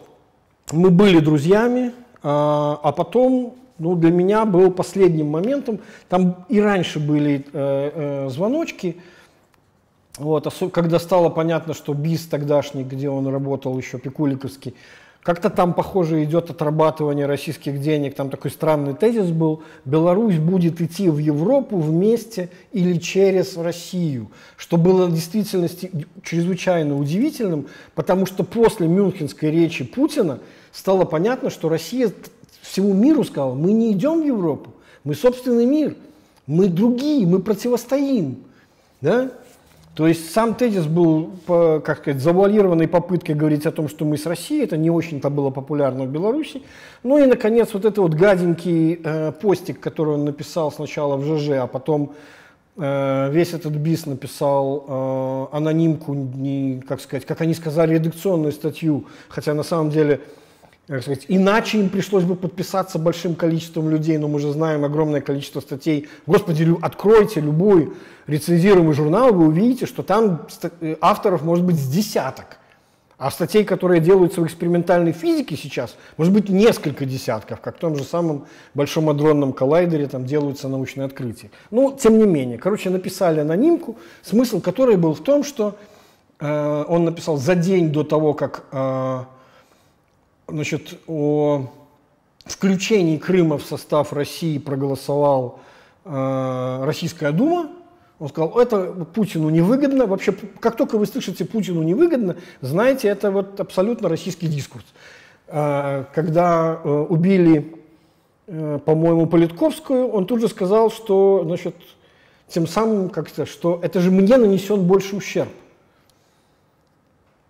не семье Политковской, не самой Политковской, а сам Путин пострадал от того, что убили главного критика э, Путина. Ну, то же самое, вот ему это невыгодно. Это старая-старая такая чекистский нарратив из серии, там, ему это невыгодно, а потом, однако же, я тогда с этого очень смеялся, и буквально на следующий же день я говорил о том, что, ну вот, значит, вот такова ваша работа политического аналитика, что вот, значит, об, об, обделаться можно с точки, на, на 360 градусов. И вот тогда они написали фактически о том, что а вот, а что же России было делать? Ведь же в случае, когда там в Украине практически не было власти, ничего же не оставалось, кроме как взять и подобрать этот самый никому не принадлежащий Крым. Да? Это я вот очень люблю э, такую старую фразу, это будет вам замена анекдоту, э, когда люди, берущие чужое, говорят, слушайте, я же не знал, что это твое. А ответ очень простой, я знал, что это не твое. Да? Вот и так далее. Ну, короче, вот все стало, после этого все стало понятно, и тогда еще многие мне говорили, а как же так же, вот что же за кошка между ними вами пробежала. Ну, в общем, как-то вот я, знаете, я горжусь тем, что вот у меня есть некий дар в том, чтобы я как-то вот разбираюсь в людях. И очень редко в них ошибаюсь. Вот иногда требуется время для того, чтобы все остальные поняли, кто на самом деле в какую сторону дышит и на кого работает. Но вот сейчас просто время такое. На войне как на войне. Вам же Миленцов сам это своим открытым текстом сказал. Ребята, все консервы скрываются, все абсолютно мобилизованы. И даже тех, кто пытался изображать из себя независимых аналитиков или каких-то еще, все, все они приходят, там все эти пригерманы, там и царики севицкие, и, и так далее, значит, э, э, все они начинают говорить ровно то, что, что от них требуется. Так вот я к чему веду, что на войне как на войне, прокси-война. Прокси кто? Беларусь себя начинает воспринимать как этот самый прокси как этот самый, вот, вот этот самый шестерка, который вот пойдет и будет задирать серьезных дядей. Но нет, даже не серьезных дядей. Потому что серьезными дядями это страшно, а он пойдет задирать того, кто в его представлении прокси серьезных дядей. И это уже перечислено кто? Страны Балтии, Украина. То есть а если продолжать эту логику, на войне как на войне мы должны ответить асимметрично. Мы должны продемонстрировать вот это вот средневековое понятие суверенитета, что можем делать все, что угодно. Целей уже воложено для бомбежки, уже не так много осталось. Там, значит, ну да, ладно, пораскулачиваем, закроем, посадим, все понятно. Где продемонстрировать еще то, что по-прежнему орешек знаний твердый, но все же мы не привыкли отступать, нам расколоть его поможет киножурнал хочу все знать, да, так вот, я, в принципе, подхожу к той мысли, что очень легко можно оказаться в роли Гаврилы принципа, да, вот в роли вот этого самого фитилька. А почему бы нам не устроить какой-нибудь локальный конфликт? Ну, потому что на войне как на войне, ну, потому что прокси-война же. Ну, потому что это же транснациональные элиты – один прокси против другого прокси, а Беларусь уже, оказывается, себя комфортно чувствует в роли этого прокси. При этом умудряясь называть себя последним суверенным государством. Вот. Вот такой вот вывод у меня сейчас. Я, собственно, с этой мыслью пришел, я ее вот так долго рассказывал, осталось уже не так много времени, а мыслей-то на самом деле осталось очень много. Про бизнес, наверное, мы потом как-нибудь проговорим про экономику, и про 700 и 800 долларов, и про хроноспан, и про прочие вот эти все вещи с посадками. И, кстати говоря, с этим северным, как он там, господи, северный берег, да, э, про него я, кстати, тоже уже рассказывал. И все эти вот различные эти схемы и прочее, прочее. Это никуда не денется в конечном счете. Вот. А, что я еще хотел сказать? Вещь, которая на меня произвела очень сильное впечатление. А, это была последняя речь, последнее слово Виктора Дмитриевича Бабарика на суде. Я уже говорил про то, что мне понравилось его выступление первое – и еще больше понравилось выступление последнее. А, это выступление, конечно же, не человека, который, как сказать, в отличие от других его подельников, которые там после бесед с правоохранительными органами, как они там говорили, это же я раньше думал, что это законная схема, это же я раньше думал, что это я получаю дивиденды. А потом же мне же объяснили, что это же на самом деле была взятка. Да, на самом деле выступление очень сильное. Это выступление состоявшегося политика. Это выступление даже не главы банка, хотя он постоянно говорит о том, что он сделал прекрасный банк, что он делал этот бизнес для того, чтобы наносить пользу клиентам этого банка. Все были довольны этими взаимоотношениями. Никакого смысла заставлять людей. Наносить, то есть фактически его обвиняют в том, что он наносил людям пользу. Вы понимаете, в чем фокус? Да? Зарабатывал для них деньги – да, создавал тот самый средний класс, который, в общем, и был миссией Белгазпромбанка. Вот. И критерий, которыми он оценивает себя, на самом деле очень велик. Вот это вот мне не стыдно. Дети, которые сказали, за папу не стыдно.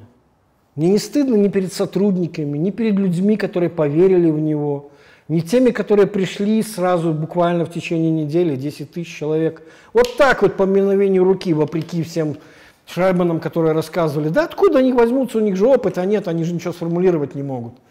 И так далее. Да? Этот человек на самом деле очень сильно вырос над собой.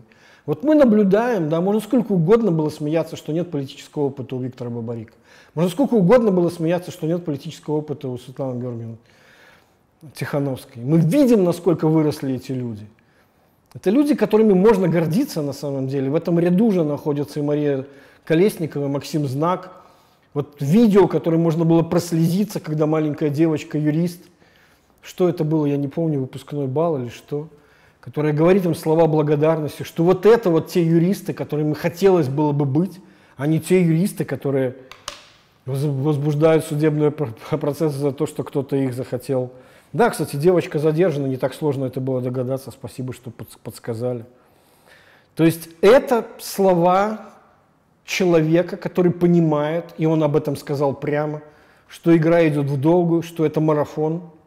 И это человек, который по-прежнему что является удивительным феноменом, по-прежнему является самым популярным политиком в Беларуси. И не нужно для этого никаких разговоров остальных яиц, не нужно для этого никаких заложников, не нужно для этого никаких признательных показаний людей, которые потом просят помилований. Вот.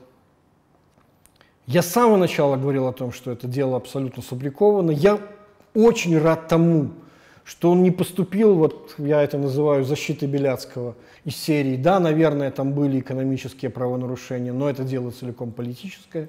Он нигде не воспользовался аргументом того, что это все политическое мотивированное преследование, даже если бы там что-то было, потому что он абсолютно убежден, что ни малейшего состава экономического преступления в его действиях и действиях людей, которые каким-то удивительным образом после беседы с со следователями, там их наконец увидели и прозрели, их нет. И я в этом абсолютно убежден.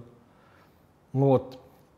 Еще раз говорю, может быть, там были отдельные вопросы по поводу структуризации этих сделок, но в любом случае, еще раз говорю, это, это речь человека, который остался убежденным в собственной правоте. Я не так давно запостил э, в Фейсбуке материальчик о там интервью с последним человеком, оставшимся в живых, который работал а, на нацистском трибунале в Нюрнберге.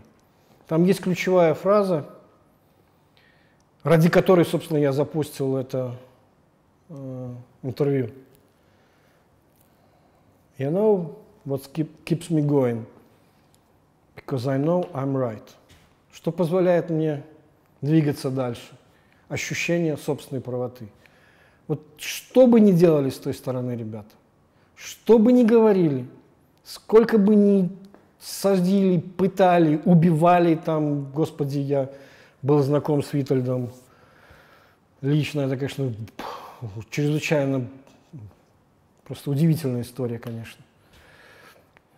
А, самое главное, что мы знаем, что правда на нашей стороне. И самое главное, что они знают, что мы знаем – и самое главное, что они знают, что правда не на их стороне. Сколько бы угодно они не взывали бы к духам умерших на войне, сколько угодно они бы не рассказывали про рептилоиды, транснациональные элиты, заговор коллективных организаторов, проклятый Тутбай, там экстремистские организации и все остальное, где преступниками фактически теперь являются все, кто не согласны с вот этой вот удивительной картиной мира – которые просто как заведенные сейчас, чем больше абсурд, тем повторяют вот эти вот оставшиеся там чиновники, тем самым демонстрируя свою лояльность. И до тех пор, пока мы понимаем, что мы правы и правы на нашей стороне, победа будет за нами, враг будет разгромлен. На этой оптимистической ноте, пожалуй, я и буду прощаться с вами, потому что я не вижу, о чем еще имеет смысл говорить после таких слов. Спасибо, что вернулись, спасибо, что были с нами, спасибо, что вас так много. Спасибо, что вы оставались в телеграм-канале. Прекрасная комьюнити. Я еще туда обещаю вернусь и поучаствую. 9294 человека. Ну, удивительно. Ребята, я, я сам едва не растрогался. Вот, спасибо вам за все. И до следующей встречи через неделю. В общем, я никуда не деваюсь. И буду с вами и дальше. Всего доброго, спасибо. До новых встреч.